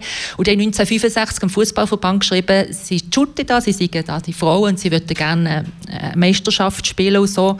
Und die SFV hat das geprüft, hat sogar noch Sportärzte-Kommission vorgelegt und wem alles. Und die sind zum Schluss gekommen, das ist nicht möglich, das ist nicht eine gute Sache. Und haben das verboten und haben aber geschrieben, die können nicht shooten, aber die könnten ja Schiedsrichterinnen werden. Weil der SFV hat einen Mangel gehabt, vor allem bei den Junioren. Und die haben auch gefunden, ja, es ist besser als nichts. Du hast die Schiedsrichterinnen-Ausbildung gemacht, 1965, 1966 zuerst mal ein Turnier gepfiffen von zehn Junioren, zu Alten von, von diesen Frauen und Zeitungsberichte darüber, irgendwie die Pfeifendamen und man hat das Vokabular gar nicht gehabt, das Torhüterfräulein, wenn sie dann gespielt haben, weil man gar nicht gewusst hat, wie man jetzt dem wirklich sagen sollte. Und die haben dann eigentlich haben sich FC Guachel genannt, nach den zwei ähm, Schwestern, die äh, Christelle und, und Micheline ähm, Guachel, äh, französische Olympiasiegerin im Skifahren, die eben im Winter Ski gefahren und im Sommer haben geschootet. Und als sie das herausgefunden haben, haben sie sich eben FC Guachel getauft. Sie haben denen auch geschrieben einen Brief geschrieben und das habe ich auch gesehen, das haben sie mir gezeigt, die Guatschel-Schwestern haben denen wirklich geantwortet, diesen Stahel-Schwestern, gesagt, sie seien völlig geehrt, dass ihr Fußballclub gleich heisse wie sie. Also einfach solche, solche Geschichten gibt es dort ähm, noch und noch. Und ich denke, die dritte wichtige Station eben ist die Madeleine Boll, die ich schon erwähnt habe. Die hat 1965 haben sie da ähm, ihre Lizenz eigentlich, also beantragt. Sie heißt Madeleine mit einem Foto. Der SFV hat gemeint, sie Bub. Und mir hat die Lizenz ausgestellt. Und ähm, im gleichen Jahr hat äh, Europacup ein Vorspiel stattgefunden, ähm, Sion, Galatasaray Istanbul gegen Sion. Und äh, ja, Sportjournalisten schon rum und plötzlich haben sie gesagt, ja, aber das ist ja ein Mädchen. Ah, in der Schweiz dürfen Mädchen shooten. So, oh, oh. Und sie war sehr gross, gewesen, blond und sehr auffällig, weil sie wahnsinnig gut gespielt haben. Also das haben wir überall wieder gehört, also herausragende Fußballerin. Und dann ist man SFV, um zu sagen, was, in der Schweiz dürfen Mädchen Fußball spielen. Dann hat man sofort die Lizenz annulliert, hat gesagt, das ist natürlich ein Fehler, das ist natürlich ein Missverständnis. Natürlich im Spielreglement heisst es nur Joueur du sexe masculin. Also Joueur, sprich du Sex, also das ist eine wahnsinnige Erklärung, wieso das nicht geht. Und ich habe gesagt, Madeleine könnte ja auch Schiedsrichterin sein. Und die hat gesagt, kommt nicht in Frage. Und ist dann ähm, auf Italien gespielt, eigentlich aus, noch bevor Männer im Ausland haben gespielt hat Madeleine Bolz Italien geschootet. Fünf Jahre war sie bei Goma Goma Milano. Gewesen. Ist, äh, das war das Mekka vom, vom Frauenfußball damals. Und äh, ja, ganz ganz eindrückliche ähm, Person, die eben bis heute ähm, aktiv ist, äh, also sehr visibel. Ja. Wieso haben die Männer überhaupt das Problem gehabt, dass Frauen shooten? Ähm, das Problem ist, glaube ich, erst später, also dort war es so wie, gewesen, es hätte nicht dürfen sein und es passt nicht ins Bild und es also ist ja nicht vorgesehen. Genau, es mhm. ist so ein bisschen das. Und ähm, das war eben die Phase, gewesen, wo dann, äh, ab den 70er Jahren, eben, wo es dann auch eine schweizerische Damenfußballliga hat gegeben, wo die ist gegründet wurde und wo ähm, äh, ganz wichtig auch 1970 Jugend- und Sportabstimmung hat stattgefunden, wo also vorgesehen hat, ähm, der Nationalrat hat es dort, ähm, äh, ähm, also ist das dort gut geheissen worden, dass Schulsport nicht nur für Jungs obligatorisch ist, was die Vorbereitung des Jünglings auf die Rekrutenschule hat da geheißen. Und auch 1970 ist es abgeändert worden, dass auch Mädchen, dass es auch der Schulsport nicht äh, vom Sportlehrer, das ist auch als Mann abhängt, ob Mädchen aus oder von der Schule oder vom Schuldirektor äh, abhängt, sondern dass es äh, per Verfassung ist vorgesehen, dass Schulsport für Mädchen und Buben obligatorisch wird. Ich denke, das hat ab 1970 auch, auch viel dazu beigetragen, ähm, zu, dem, zu, dem Wand, äh, zu dem Wandel. Und es ist, glaube ich, einfach, es hat sich nicht gehört, dass man shootet, es hat auch niemand geshootet. Und es ist so ein bisschen, ja, einfach so wie angeeckt, so ein bisschen unsittlich und, und das hat so dort auch nicht die Zeit gegeben. Das gleicht eigentlich auch sehr ähm, der Geschichte von der politischen Gleichstellung, also die Frau, die sowieso nicht sucht hat im öffentlichen Raum. Ähm, kann man sagen, dass der Fußball etwas beitragen hat zu dieser Veränderung, dass die Frau eben zum Beispiel 1971 abstimmen ähm, oder hat eben sich das verändernde Bild von der Frau in der Gesellschaft einen Einfluss auf den Fußball? Mm, ich denke auch beides. Und mich hat es dann noch interessiert, ich dann die, die Interviews, ich habe dann die erste Nazi von 1970, die 16 Frauen, alle können äh, interviewen. Die sind ja eben in diesem in dem Buch, äh, kommt es zum Teil ähm, auch vor, wo ich die können interviewen Und mir hat das Wunder genommen, sind das so Aktivistinnen, sind das so politisch engagierte Frauen, die dann noch haben, einfach geschootet, um noch mehr politisch zu sein. Und das war überhaupt nicht der Fall. Gewesen. Die Frauen einfach wollen shooten, das Politische eigentlich egal gewesen. Also sie ist schon gut gefunden mit Frauenstimmrecht und von diesen 16 ist nur eine, ähm, die Ursula Moser von Zürich, äh, politisch engagiert gewesen und sie hat gesagt, sie sei dann bei der Berufsschule, bei der Lilian Uchtenhagen in Schule, damals ähm, LDU, Landesring der Unabhängigen, ähm, ähm, Politikerin, ob mal Bundesratskandidatin. Und sie hat gesagt, sie sei beeinflusst worden durch sie. Aber sonst hat das überhaupt nicht wie übereingestimmt. Aber ich denke, Frauen Fußball spielen, weil Fußball ist ja öffentlich, es ist visibel, es ist symbolisch, ähm, ist einfach etwas sehr sichtbar. Und ich denke, man kann es nicht, es ist so symbolisch von wegen so das Claiming Space, den Platz beanspruchen. Und es ist noch heute, je nachdem, einfach so eine wie soll ich sagen, so einen Eye-Catcher, um zu sagen, oh, das sind ja Frauen, sei es im Fernsehen. Und ich habe mal ich habe geschootet, das Radolfing haben wir dort gespielt, dann ist der Veloweg dort vorbei und wir hatten am Sonntag halb ein Match gehabt. und dann sind zum Teil auch so Velofahrer und dann plötzlich bremst und dann gesagt, du, das sind ja Frauen. Und dann haben sie da geschaut und geschaut, sind fast da ausgefallen und ich denke eben, je mehr das ja wie passiert und dass die dann gesehen aha, die können shooten, ah, das ist ja noch interessant, so wie es ähm, Serena oder auch die, noch Nora beschrieben hat, mit dem die Leistung im Sinne von, ah, mal, die können schon das Spielverständnis, ähm, dass je mehr man das sieht und je häufiger und je breiter das gestreut ist, desto größer ist die Akzeptanz eigentlich. Ja, du hast gesagt, Sie sind vielleicht nicht ähm, sehr politisch aktiv gewesen, per se, aber Sie haben ja trotzdem müssen mit Widerstand kämpfen. Eben nur schon die Bilder, eben Mannsweiber oder Frauen äh, gehören hinter den Herd. Wie sind Sie mit dem umgegangen oder was war Ihre Motivation gewesen, dagegen anzukämpfen? Ja, ich denke, also die, die Frau, die ich interviewt habe, die hat mich so wahnsinnig beeindruckt. Und eben, das ist ja das Buch eigentlich die Litzarbeit gewesen. Und ich habe auch gedacht, die Litzarbeit verschwindet irgendwie in einer Schublade, wenn sie vorbei ist. Und die Frauen haben mich so beeindruckt, dass ich denke, das muss irgendwie aus Buch rauskommen, dass man die Geschichten einfach äh, einfach erfahrt. Und die haben so viel Widerstand einfach durch die Leidenschaft einfach wettgemacht oder sie ist es trotzdem gemacht oder wenn, wenn sie sie diskriminiert wurde im Sinne von, dass sie für ein Nazi-Spiel 1972 hat sie ja Schweizer, also Liebling gebraucht. Dann haben sie beim Fußballverband für eine Fahne gefragt und für, für Trikot, dass sie auch das Länderspiel ausführen können. Und dort habe ich dann im Archiv auch, ähm, äh, ein, ein Express-Bäckchen gefunden, mit, so mit alter Schreibmaschine, so eine Begleitnotiz, weil sie haben die Tenue bekommen, sie haben auch die Schweizer Fahne bekommen, die man auch dort hissen äh, zu Basel in diesem Stadion. Aber die Tenue haben kein Schweizer Kreuz drauf gehabt.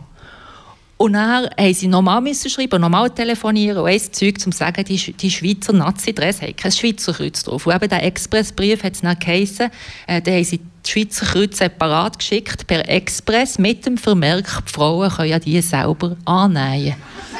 Und das sind so Sachen, also ja, äh, der Verband war ja nicht dagegen. Gewesen. Er hat ja Trikot geschickt und er hat auch Kreuz geschickt. Und es ist einfach so, ging so ganz solche kleine Hinweise, die es eben auch sehr spannend hat gefunden, wie auch gleich gegen den Steine ist eigentlich in den Weg gelegt worden und sie haben es eben trotzdem gemacht.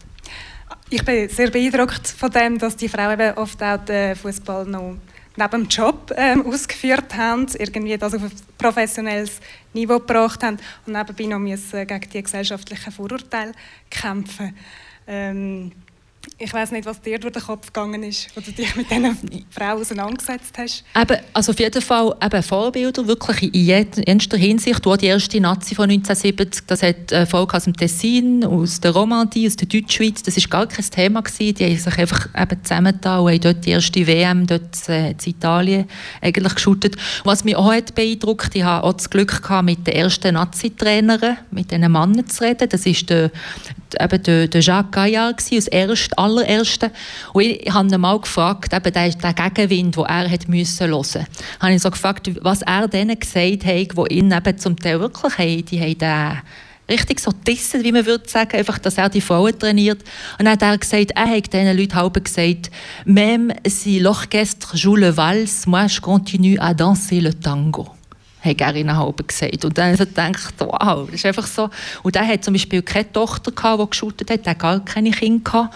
Und, und weil es vielfach haben Funktionäre, die sich sehr engagiert zum Beispiel der, der Jean Boll, der Vater von der Madeleine Boll, ist ja erst der ähm, Damenfußballliga-Präsident geworden und hat sich eingesetzt. Oder auch der Franz Moser, Tochter eben von Ursula Moser, die ich vorher erwähnt habe. Vielfach waren es Väter, aber Jacques Gaillard hat einfach den Idealismus gehabt und hat eben hat seine ganzen Ferien an das hergegeben, hat das Porto selber gezahlt. Und auch der nächste Trainer, der Libero Tadei, ein ehemaliger Nazi-A, Fußballer beim FC Aarau, der hat auch einfach alles hergegeben. Er hat auch keine Tochter, gehabt, die gespielt hat. Und je besser die Männer im Fußball sie legitimiert waren durch Trainerdiplom oder durch dass sie selber gespielt hat in Nazi A, je mehr hat es im, Fuss, im Vorfußball gebracht. Und man dachte, hey, was? So eine. Aber die haben sich wahnsinnig viel müssen, müssen anhören und die haben mich also auch sehr beeindruckt. Also man kann die Geschichte vom Frauenfußball nicht ohne Männer erzählen. Und trotzdem möchte ich dich gerne noch fragen, was kann der Fußball aus der Geschichte vom Frauenfußball lernen? Hm. Also was überall ging, bei allen Widerständen, also wenn, wenn Leute haben gesagt ja, wir müssen es wirklich mal schauen, weil vielfach kommt ja der Widerstand, sagen, ja, das ist nichts, und dann fragen ja, ja, habt ihr das schon mal gesehen? Nein, aha, und dann kann man eigentlich schon aufhören. Und vielfach ähm, habe ich von von ähm, Leuten gehört, oder eben, ähm, habe ich ja interviewt, einen FIFA-Schiedsrichter, ähm, langjährigen, wo dann wirklich mal die Frau ist schauen und hat er so gesagt, was er bei Männern und Buben so noch nie eben vergleichbar hat gesehen, die Leidenschaft. Und ich denke, im heutigen Fußball zum Teil ist es so, eben Serena hat von tätowierten Bubis geredet, wie man könnte vielleicht sagen, tätowierte Multimillionäre. Es ist zum Teil so, äh, es ist ad absurdum geführt mit Transfersummen, äh, mit so ähm, äh, Schwalben, wo sie sich dann halb dort am Boden wälzen, oder die ganzen Sachen, die ich finde. Im Vorfußball hat es noch ein Spürchen mehr so die Leidenschaft drin, eben weil die Frauen, weiß nicht, was sie müssen aufgeben und Beruf alles ineinander verbinden, dass sie so weit sind gekommen. Und das eben durch die Leidenschaft einfach man muss es wirklich wollen und man, kann auch nicht, man ist auch nicht finanziell gesaniert. Man kann die beste äh, Fußballerin sein und es bringt einem wie nichts. Und ich denke, die Leidenschaft, dass das im Vordergrund steht, Fairness und einfach so d- das, d- der Ur, wie soll ich sagen, der Urgeist vom Spiel, vom Fußballspiel, denke ist in vielen äh, Männern liegen durch das viele Geld, durch die absurden, absurd hohen äh, Beträge fast ein bisschen so verloren gegangen und hat äh, so fast ein bisschen etwas so ja, es, es, es hat so ein bisschen das Geschmäckchen. Ich denke, Frauenfußball, ist schon die Chance, dass es sehr erfrischend ist, weil es so authentisch daherkommt. Und das sind ja viele ähm, jetzt Männer, die ich gehört habe nach der WM zu Frankreich, die gesagt haben, das ist noch so echt, wenn eine bleibt liegen, dann ist sie wirklich verletzt. Also dann ist wirklich etwas und sonst machen sie einfach, einfach so wie weiter. Und ich denke, das ist etwas, wo vielleicht, ja, denke ich auch, äh, der Mannenfußball oder der Fußball an und für sich, weil der Sport hat ja kein Geschlecht, ähm, etwas können lernen Also wieder Fußball spielen wegen dem Spiel und nicht wegen dem Geld. Genau, genau. Ja, das ist doch ein äh, schönes Abschlusswort gewesen. Merci vielmals, Marianne, bist du da gewesen und für den spannenden Talk. Danke vielmals.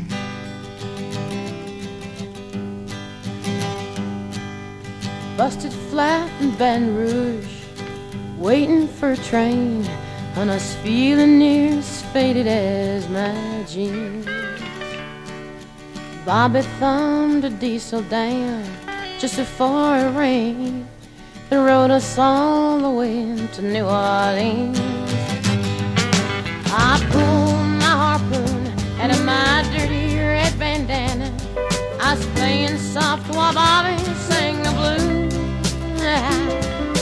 Windshield wipers slapping time. I was holding Bobby's hand in mine. We sang every song that Javi knew. Just another word for nothing left to lose. Nothing. I mean nothing, honey, if it ain't free. Yeah, feeling good was easy, love, when he sang the blues. You know, feeling good was good enough for me. Good enough for me and my Bobby, yeah. From the Kentucky coal hey, Bobby shared the secrets of my soul. Through all kinds of weather, through everything we've done, your Bobby, baby, kept me from the whole world.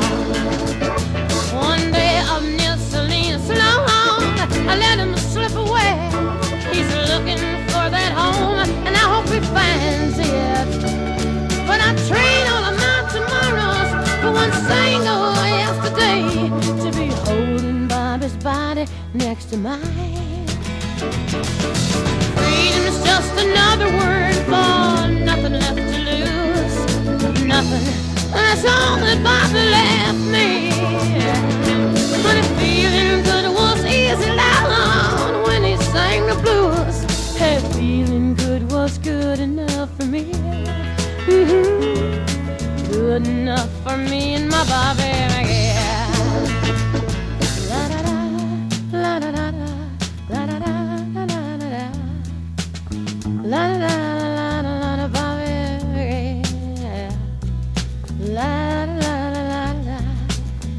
La da da da, la la la la la,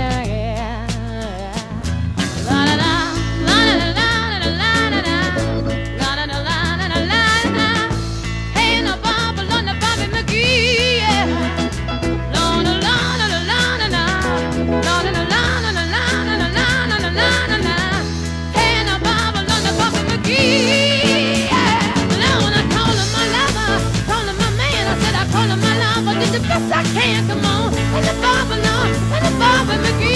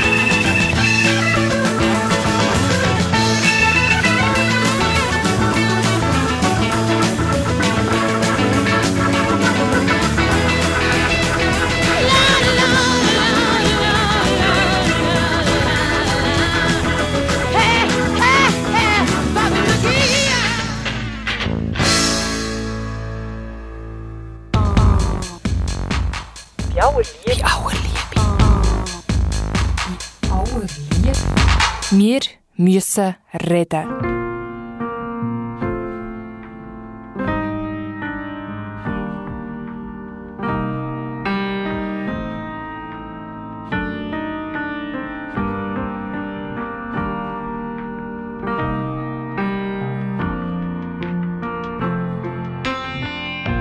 Auf Muttersee, wo heute fort ist von der Erde. Auf all die schönen Kinder, die heute Nacht geboren werden. Auf all die Zeit, die ist vergangen. Auf all die Zeit, wo mir noch bleibt. Auf die grünen Triebe. Auf die süßen Früchte in den Bäumen. Auf alle grossen Pläne. Auf alle grossen Träume. Auf all die, die feiern und die singen. Auf all die, die suchen. Und die vielleicht sogar finden. Ein Glas auf die Liebe und eins auf das volle Leben. Und eins auf all das, was wir nicht können haben. Ein Tor geht auf und ein anderes geht zu. Bleibst in meinem Herz, es anfängt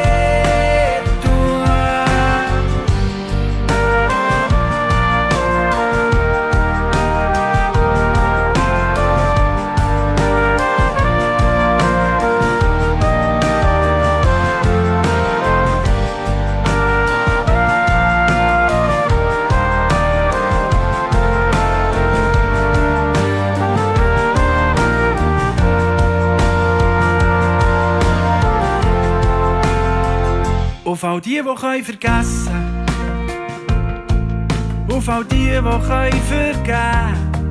Auf all die, die ein grosses Herz haben. Und die sich das nicht lassen Auf einen grenzenlosen Himmel. Auf ein uferloses Meer. Und für immer auf dich. Ein Glas auf die Liebe und eins auf das volle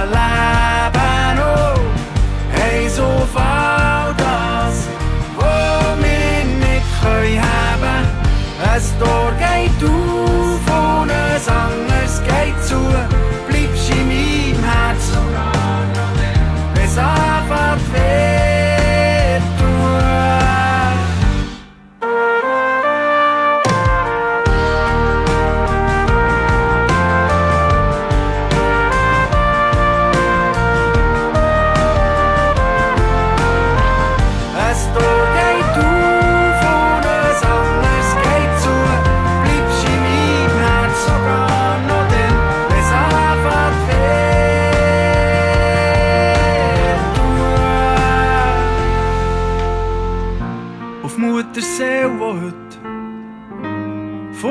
der Erde.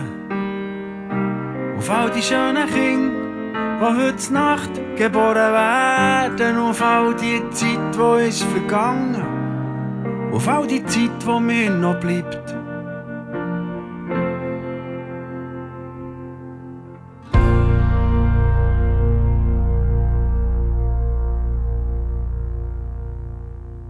Bei aller Liebe, was für ein schönes Lied.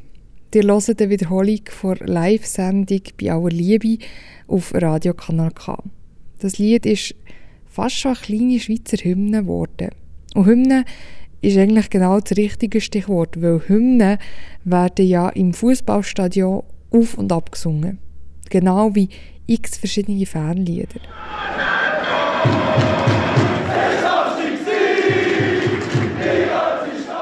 Nebst den Fangesängen gibt es auch noch andere Töne, die man im Stadion hört.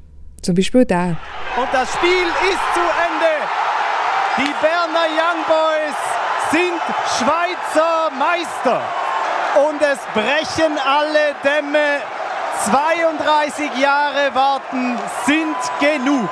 Am 28. April 2018. Oder wie es die IB-Fans sagen würden, an diesem Tag.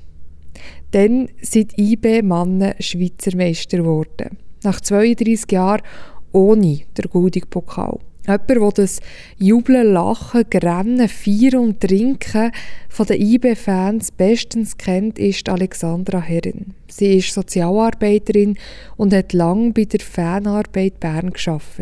Die Fanarbeit Bern ist explizit auf einen Wunsch von IB-Fans entstanden. Fankultur fördern, die Fans unterstützen und präventive Arbeit leisten. Das sind die Ziele von diesem Verein. Vor drei Jahren hat sie ihren Job dort aufgehört. Sie ist jetzt ehrenamtlich in der Vereinsleitung und besucht aus Fan viele IB-Matches. Alexandra Herren ist jetzt bereits in den Startlöchern. Nicht für die IB-Match zu schauen, sondern um mit uns über die Berner Fankultur zu reden. Das Gespräch führt Livia Schambron. Merci, Lena. Alex, schön bist du da. Merci. Bei aller Liebe, Alex, es ist Corona. Ähm, die EM ist verschoben worden. Fußballmatch haben kein Publikum. Es ist keine einfache Zeit für hartgesottene Fußballfans. Jetzt, wann bist du das letzte Mal am einem Fußballmatch oder vielleicht am einem IB-Match? Ja, schön darf ich hier sein. Merci vielmals für die Einladung.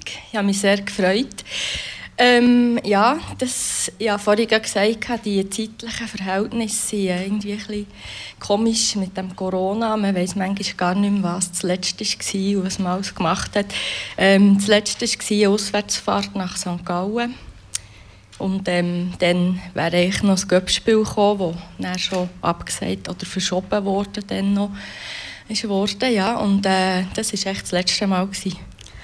Wie bist denn du überhaupt in die Fußballwelt hineingekommen? Was hat dich Das ist eigentlich äh, so ehrlich gesagt ein Zufall gewesen, also ein Glücksfall auch. ich bin ähm, eigentlich äh, ein Arbeitskollege hat mich auf die Stelle aufmerksam gemacht. Er hat gesagt, du bei IB suchen Sie eine Sozialarbeiterin und dann habe ich so gedacht, was? IB, Sozialarbeit, ja, das noch nicht so zusammenbringen aber ähm, ich habe mir das dann mal angeschaut und das hat sehr interessant getönt. Ich habe mich beworben und wirklich nach dem ersten Gespräch habe ich gewusst, den Job wollte ich. Sehr gut. ja, über die Fanarbeit reden wir dann nachher auch noch ein bisschen ausführlicher. Jetzt aber noch zuerst über das Spiel. Ähm, wie muss man sich das vorstellen? Was passiert für, für die aktiven Fans alles an so einem Spieltag? Wann fängt der an und was machen sie alles? Ja, der fängt ähm, sehr früh an. Also, sagen wir, die aktiven Fans sind ja vor allem auch für, ähm, für den Support. Support ist ja sehr, ist ja sehr ein grosser Teil und der ist ja nicht eigentlich nur während dem Spiel, sondern das fängt eben schon viel früher an. Es ist äh, vor allem beim äh, visuellen Support, sage ich mal, mit den Choreografien, ähm, ist es viel so, dass sie schon am Morgen ins Stadion gehen, um all das vorzubereiten. Also was ähm, versteht man unter Choreografie? Was, ah, Entschuldigung, ja, genau. Also wenn man, ich weiß nicht, wer von hier, ich denke, viele waren ja schon im Stadion gewesen, oder alle. Ähm, Choreografien sind eigentlich die, die Bilder, die man sieht, zum Beispiel, bevor das Spiel anfängt, ähm, äh, mit, äh, wo, sehr, eben, wo so gestalterisch die Bilder sind, wo, wo zum Teil mit Fähnchen, mit Plakaten, also da wird mit verschiedenen Mitteln geschaffen, die dann echt so ein Gesamtbild geben. Und äh, ich weiß nicht, das habt ihr sicher alle auch schon mal gesehen, im Fernsehen sieht man es manchmal schon, wenn es übertragen wird. Und ähm, das ist sicher ein grosser Teil und das ist sehr aufwendig. Also da wird unter der Woche daran gearbeitet, weil das sind ja äh, sehr, sehr grosse Bilder. Und die decken, also das ist echt der ganze Sektor D jetzt in Bern, wo unsere Fankurve daheim ist, ähm, zum Teil ab, oder? Mhm. Genau. Oder einmal ein grosser Teil, genau. Das wird ja. vor dem Match in dem Fall probiert und angeschaut. Und nachher? Ja, proben kann man es dann nicht gut, aber es, ist, es geht echt um eine gute Vorbereitung, weil die Leute genau das müssen auch machen dass es dann auch so aussieht, wie es aussehen wenn man zum Beispiel eben mit Papier arbeitet oder mit Fähnchen. Ähm, und dann es gibt es so, dass man Anweisungen auf die Sitze legt oder ja, Anleitungen, wie sie es dann machen sollen. Und das braucht auch viel Zeit. Dann, ja. Aber ähm, genau. Mhm. Und eben IB hat in der Schweiz die meisten Mitglieder. Also Mitglied heisst, man hat ein Saisonabo, man hat so eine Jahreskarte ähm, und kann vergünstigt ab Match, hat dort einen Platz reserviert und hat sonst noch gewisse Vorteile. Das heisst, IB hat viele Fans. Jetzt, was gibt es alles für Fangruppierungen bei IB? Also das ist sicher, das Stadion ist, ähm, ja, da gibt es ganz viele verschiedene Leute, es gibt auch verschiedene Sektoren und ähm, jetzt von Fanarbeit her haben wir natürlich vor allem mit dem Sektor D zu tun, also mit, dort sind halt so die sehr aktiven Fans ähm, und dort gibt es zwei Dachverbände, Ostkurve und Gelb-Schwarz-Süchtig und die haben je nachher auch wieder Fangruppierungen, die angeschlossen sind. Ähm, das sind die aktuellsten Zahlen ähm, habe ich jetzt nicht so im Kopf, aber ich denke, das sind, ähm, beim einen weiss ich, sind es 25 Fanclubs. Bei, beim anderen Dachverband könnte es durchaus auch noch mehr sein. Ähm, ja, und halt viele Einzelmitglieder, also auch noch. Und äh, das ist so ein so organisiert und da gibt es sicher auch noch so Fanclubs, die nicht den Dachverband angehören, die halt selbstständig einfach für sich wollen zusammen am Match gehen und äh, da gibt es halt auch viele, die einfach individuell am Match gehen und ja, es sind ganz verschiedene Konstrukte. Ja. Und warum gibt es so verschiedene Gruppen? Also schlussendlich sind ja alle IB-Fans. Ja, das ist schon so. Ja. Schlussendlich äh, sind wir alle, alle zusammen IB-Fans und ähm, ich denke, es ist halt so, hat sich halt so ergeben, dass, ähm, dass es halt schön ist, wenn man zusammen an ein Match kann gehen kann und wenn man halt, man, man kann das echt so sehen, oder das sind so kleine, kleine Vereine eigentlich, mhm. wo, wo ihre ähm, wo halt auch ihre Kriterien haben, wer das in einen Verein aufgenommen wird oder wer nicht, oder das halt wie organisiert das? ist und dass, ähm, dass man dort zusammen den Support macht und Dachverbände, äh, wirklich eben, Dachverband sagt ja, Dachorganisationen, die Rundherum organisieren, die schauen, extra Züge organisieren, Auslandreisen, die sehr, ähm, auch sich sozial engagieren mit ganz schönen Aktionen wie ähm, äh, Leidenschaft für alle, die Kinderheim aus dem Kanton Bern eingeladen werden. Also es ist wirklich, ja, das ist halt so ein bisschen das, ja, das Konstrukt und dann gibt es aber halt einfach auch die kleineren Gruppen, die halt einfach zusammen, das ist, das ist zum Teil auch regional, so ein Leute, die sich kennen aus, aus einem Ort, wo dann irgendwie zusammen am Match sind gegangen und sich so gegründet haben. Es kann ganz verschiedene Hintergründe haben, wie das entstanden ist, genau. Und unterscheiden sich die Gruppen auch zum Teil vom Engagement? Also wie eben, es gibt aktivere Gruppen, weniger aktivere Gruppen. Da hört man auch immer wieder von diesen IB-Ultras. Kann man die auch noch irgendwo verorten? Oder was denkst du dazu? Ja, es ist sicher so, dass nicht alle Fangruppierungen gleich aktiv sind. Aber ich sage jetzt mal, so die, die bei den Dachverbänden sind, gibt es sicher so ähm, ähm, die, die sehr aktiv sind, die immer dabei sind, die, die wirklich überall her mitreisen. Ähm, aber jetzt eben beim einen, also jetzt bei Gelbschwarzsüchtig, gibt es vielleicht auch Leute, die halt eher ein bisschen, die vielleicht nur daheim kommen, das Spiel schauen oder so. Und ähm, eben die ultraorientierten Fans äh, sind vielleicht eher, also sage jetzt mal, sind beim Dachverband von Rostkurve und das sind wirklich die, die dann auch immer, wirklich immer dabei sind. Mhm. Ich war auf der Webseite von Ihnen und das habe ich wirklich sehr beeindruckend gefunden. Also eben, es, dort steht etwas zum Extrazug, es gibt so einen SMS-Dienst, wo man up-to-date behalten wird, wo man sich trifft und was man so macht. Mhm. Ähm, es gibt auch noch eben ein Choreo-Kessel.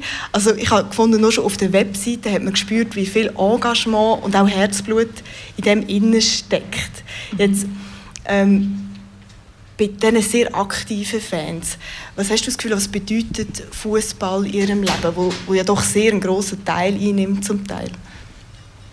Ja, das hat sicher, Fußball hat sicher sehr einen hohen Stellenwert. Aber ich sage auch, also was meine Beobachtung halt da ist, ist, dass halt ganz viele verschiedene Motivationen und Hintergründe gibt, wie jemand ins Stadion ist gekommen, wie auch jemand an die Matches, zu diesen Matches ist gekommen, wie, also ja, wie meine Vorrednerinnen auch schon erzählt haben. Oder man, hat ja, man kommt irgendwie dazu. Und ich zum Beispiel bin zuerst Eishockey schauen mit meinem Vater. Ich bin nicht äh, von Anfang an im Fußballstadion und irgendwann ähm, kommt man dazu und wächst dort rein, man wächst mit auf und ähm, entwickelt sich mit dem Ganzen. Und, ähm, aber der Fußball hat sicher sehr einen hohen Stellenwert. Also wegen dem gehen wir ja, also wegen IB, gehen wir ja alle ins Stadion und das ist sicher für alle gleich. Ja, und mit, äh, mit IBE und all diesen verschiedenen Geschichten und Biografien bist du auch in Kontakt gekommen bei deiner Arbeit, bei der Fanarbeit Bern. Ähm, warum braucht es Fanarbeit überhaupt? Ja, wie eingangs schon, oder im eingangs schon gesagt ist worden, ist äh, die Fanarbeit auf Wunsch den Fans entstanden, also die Initiative den Fans. Ähm, und das war dann gewesen, ähm, bei der Euro 08, also vor der Euro 08, hat man das, haben sich ein paar Fans zusammengetan und gesagt, ja, wir möchten gerne ähm, dass wir hier auch eine Fanarbeit haben, jemand, der uns vertritt, der, der da ist, der, der, kann, der kann den äh, Dialog suchen zu verschiedenen zu den verschiedenen Akteuren in diesem ganzen äh, Fußballumfeld. Ähm, und das ist dann 2007 hat man den Verein gegründet und im September 2007 ist dann die Arbeit aufgenommen worden. Und Fanarbeit ist eigentlich, eben, es geht einerseits um aufsuchende Sozialarbeit, Jugendarbeit. Also die Fanarbeitenden begleiten jedes Spiel, also sei das daheim oder auswärts im Ausland. Ähm, es geht darum, oh, es geht, wir haben juristische Unterstützung, bieten wir an, soziale Unterstützung. Also es geht eigentlich wirklich darum, die Fans dort abzuholen, wo sie sind. Und das ist ein freiwilliges Angebot. Also das ist äh, kein Zwangskontext in dem Sinn. Von dem her können äh, die Fans, die, die Gebrauch machen vom Angebot, können das. Und die, die das nicht wollen, müssen auch nicht. Und ja, ich denke, wir haben ja viele Projekte. Also es geht wir sind ganz klar so die Säule Prävention im Ganzen. Oder? Und das ist so eine Ergänzung. Ähm, also wenn man so die Fußballspiele anschaut ja, und das ganze Umfeld, gibt es ja ganz viele eben ordnungspolitische Massnahmen rundum, äh, Bewilligungspflichten, ähm, was muss alles sein, dass man das Spiel kann durchführen kann. Ähm, und dann gibt's, äh, ist halt unsere, unsere Aufgabe ist halt eine präventive. Also wir, wir schauen eigentlich auch, wo, wo es im Vorfeld oder wo es zu Konflikten kommen, wo es schwierig werden. Ähm, wir haben früher zum Beispiel, als ich, als ich angefangen habe, sind die Eingangssituationen noch sehr schwierig gewesen, zum Beispiel ein Thema äh, mit den Kontrollen und so, wo, ähm, wo die Fernarbeit als Vermittler wie auch bei anderen Sachen, auch bei den Extrazügen. Äh, die werden auch mit organisiert für Fanarbeit und dort geht es dann um eine Vermittlerrolle oder zwischen SBB und Fans zum Beispiel. Das ist noch so ein Beispiel. Wir haben auch Projekt, äh, wir haben ein Ragazzi-Projekt, wo wir 10- bis 16-Jährige äh, können mitfahren können, vergünstigt, Auswärtsspiel von Fanarbeit begleitet. Ähm, ja, es ist sehr vielseitig. Mhm. Also. Und kannst du vielleicht noch ein Beispiel machen für so einen Konflikt oder warum es vielleicht auch gerade Sozialarbeitende braucht und nicht einfach jemand, der so ein bisschen Projektmanagement oder irgendwie administrative Arbeiten macht? Ja, also Konflikt, also, ähm, würde jetzt sagen, es braucht vor allem äh, ein Verhandlungsgeschick, oder? wenn es Situationen gibt äh, vor dem Eingang, wenn, äh, wenn zum Beispiel der Veranstalter sagt, ja, jetzt ähm, aus irgendeinem Grund äh, die Kontrollen nicht so laufen, wie sie gerne wollen. Und dann sagen, sagen sie zum Beispiel so, äh, wir lassen jetzt niemanden mehr rein für einen Moment oder so. Und dann, ähm, oder wenn die Kontrollen sehr langsam laufen und man sieht, ja, das Spiel fährt in fünf Minuten an, es stehen immer noch 500 Leute vor uns, dann kann es halt dann, ähm, ja, es ist halt emotional, die Leute wollen rein, die wollen ein Match schauen. Und das sind dann so Situationen, wo halt äh, so eine gewisse, ähm, ja, wo halt Konflikte können entstehen, weil die Leute nervös werden und rein wollen. Und eben dort braucht vor allem, ich würde jetzt nicht sagen, dass es jetzt dort zwingend Sozialarbeitende braucht, sondern es braucht Leute, die können die können vermitteln können, die können, ähm, einen Dialog, also ein Problem mit Dialog lösen und ähm, das ist, glaube ich, das Wichtigste. Die Sozialarbeit braucht es dann vielleicht eher bei sozialer Unterstützung, wenn, wenn man sieht, zum Beispiel, äh, es hat jemand in der Fankurve, wo, wo man sieht, ja, da läuft etwas nicht so gut oder dem geht es nicht so gut. Also, wir haben jetzt viel, eben, du hast vorhin die, Zeit, jetzt, die vergangene Zeit angesprochen, oder? es gibt viele Leute, die, haben sich, die, haben ihre, die haben ihre, äh, sind sozial integriert, die haben ihre Leute, auch wenn kein Fußball ist, und für viele Leute ist halt das Stadion wirklich das, ähm, ja, die haben dort ihre sozialen Kontakte und die jetzt halt weggefallen sind. Und ähm, wir haben dort, äh, wir haben unser, also unser Angebot müssen runterfahren, weil Spielbegleitung hat es ja keine gebraucht, aber wir haben ja zum Beispiel eben Kontakt aufgenommen mit Einzelpersonen, wo man weiss, die sind vielleicht sozial nicht so gut eingebettet, haben die Fanarbeitenden Kontakt gesucht und nachher gefragt, wie es ihnen geht und was sie machen und so. Und das ist dann so die soziale Komponente im Ganzen, wo, ja, wo ich denke, wo wichtig ist. Genau. Und was nimmst du persönlich jetzt mit, auch aus deiner Tätigkeit in der Fanarbeit? Also wie meinst du so beruflich oder allgemein? Allgemein. So, grundsätzlich. Ähm, was ich mitnehme, ist, dass, dass, ich, ähm, dass es eine wahnsinnig gute Zeit war, dass ich ganz viele gute, engagierte Leute lernen kennen, ähm, dass es sehr vielseitig ist und dass ganz viel mehr dahinter steckt, als man von außen sieht, wenn man nicht Fanarbeiterin ist. Und ähm, dass ich wirklich sehr dankbar bin für die sieben Jahre, die ich dort arbeiten durfte und auch, dass, eben, dass ich jetzt auch noch mich engagieren das ist, das ist für mich klar gewesen, dass ich das noch will und weil das immer ein Thema wird bleiben, das mich, ja, das mich interessiert. Mhm. Merci vielmals, Alex. Hast du uns Einblick gegeben? Bei aller Liebe. Bei aller Liebe. Bei aller Liebe. Wir müssen reden.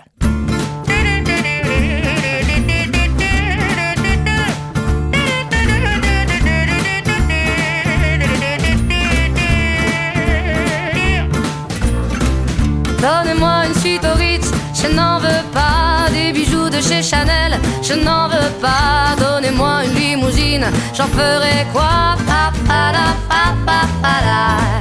Offrez-moi du personnel, j'en ferai quoi? Un manoir à Neuchâtel, ce n'est pas pour moi. Offrez-moi la tour Eiffel, j'en ferai quoi?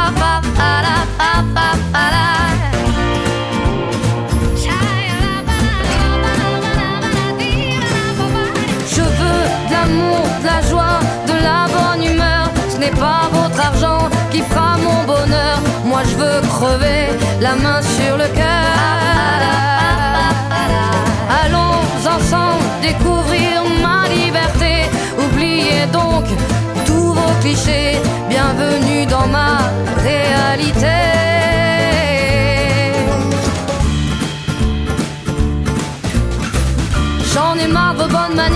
C'est trop pour moi. Moi je mange avec les mains et je suis comme ça. Je parle fort et je suis France, excusez-moi.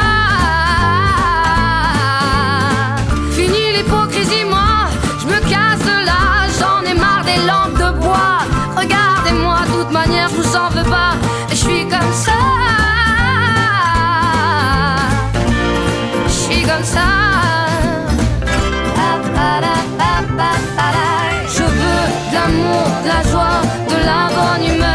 N'est pas votre argent qui fera mon bonheur. Moi je veux crever la main sur le cœur.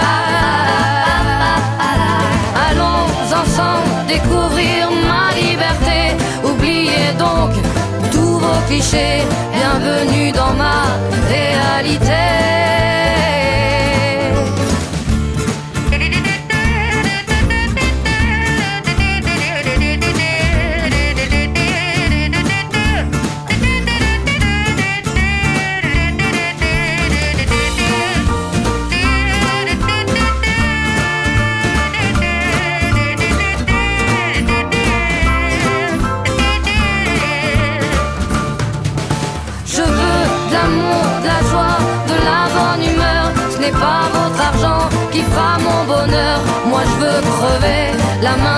Cœur. Allons ensemble découvrir ma liberté. Oubliez donc tous vos clichés. Bienvenue dans ma réalité. Je veux de l'amour, de la joie, de la bonne humeur. Ce n'est pas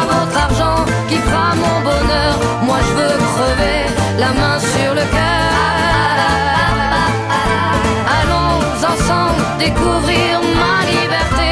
Oubliez donc tous vos clichés. Bienvenue dans ma réalité.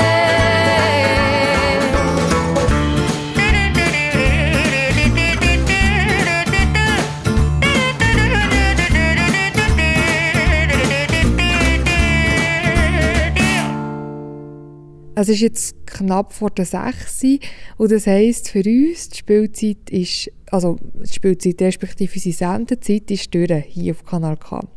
Leider gibt es bei uns keine Nachspielzeit, wie es sonst beim Shooten gibt. Zwei ganze Stunden haben wir uns aus verschiedenen Blickwinkeln am Thema Shooten gewidmet. So divers wie die Blickwinkel waren, sind auch unsere Gäste, die da waren. Trainerin und die ehemalige Fußball-Schweizermeisterin Nora Häuptle, die Sportjournalistin Serene Degen, die Historikerin mit Fokus auf Frauenfußballgeschichte Marianne Meyer und Sozialarbeiterin Alexandra Herren, die lange bei Fanarbeit Bern geschafft hat. Wer jetzt die Aufzählung gehört hat, den Rest der Sendung aber verpasst hat, kein Problem, die Gespräche könnt ihr auf kanalk.ch nachhören. Die Sendung ist übrigens eine Wiederholung. Live ist sie am 14. Juni 2020 ausgestrahlt worden. Aus dem Kulturlokal Pusterum zu Bern mit Live-Publikum. Falls ihr lieber auch dabei gewesen wäret und es einfach verpasst habt, hier ist die Lösung für euch. Folgt uns auf Facebook und Instagram und ihr bekommt das nächste Mal auch mit, wenn wir so eine Veranstaltung machen. Finger tut ihr uns dort, wenn ihr bei aller Liebe eingebt. Bei aller Liebe. So, das äh, wäre es gewesen. Ich wünsche euch einen schönen Abend. Hier auf Kanal K geht jetzt weiter mit der Sendung «Der Flotte Dreier». Am Mikrofon verabschiedet sich Lena Glanzmann. Tschüss zusammen. Bei aller Liebe, bei aller Liebe.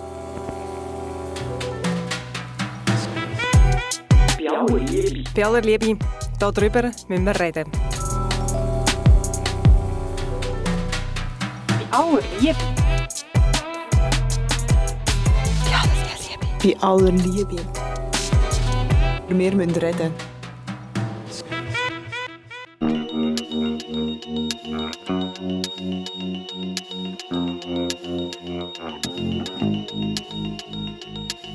In every dream on my heartache And every step I take Takes me further from heaven.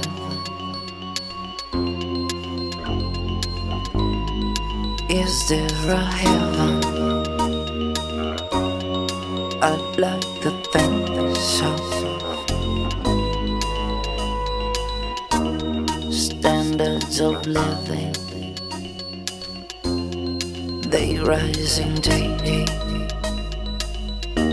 But home, oh sweet home, it's only a saying. From bell push to faucet, in small town apartment, the cottage is pretty. The main house a penthouse perfection. But what goes on? What to do there? Better pray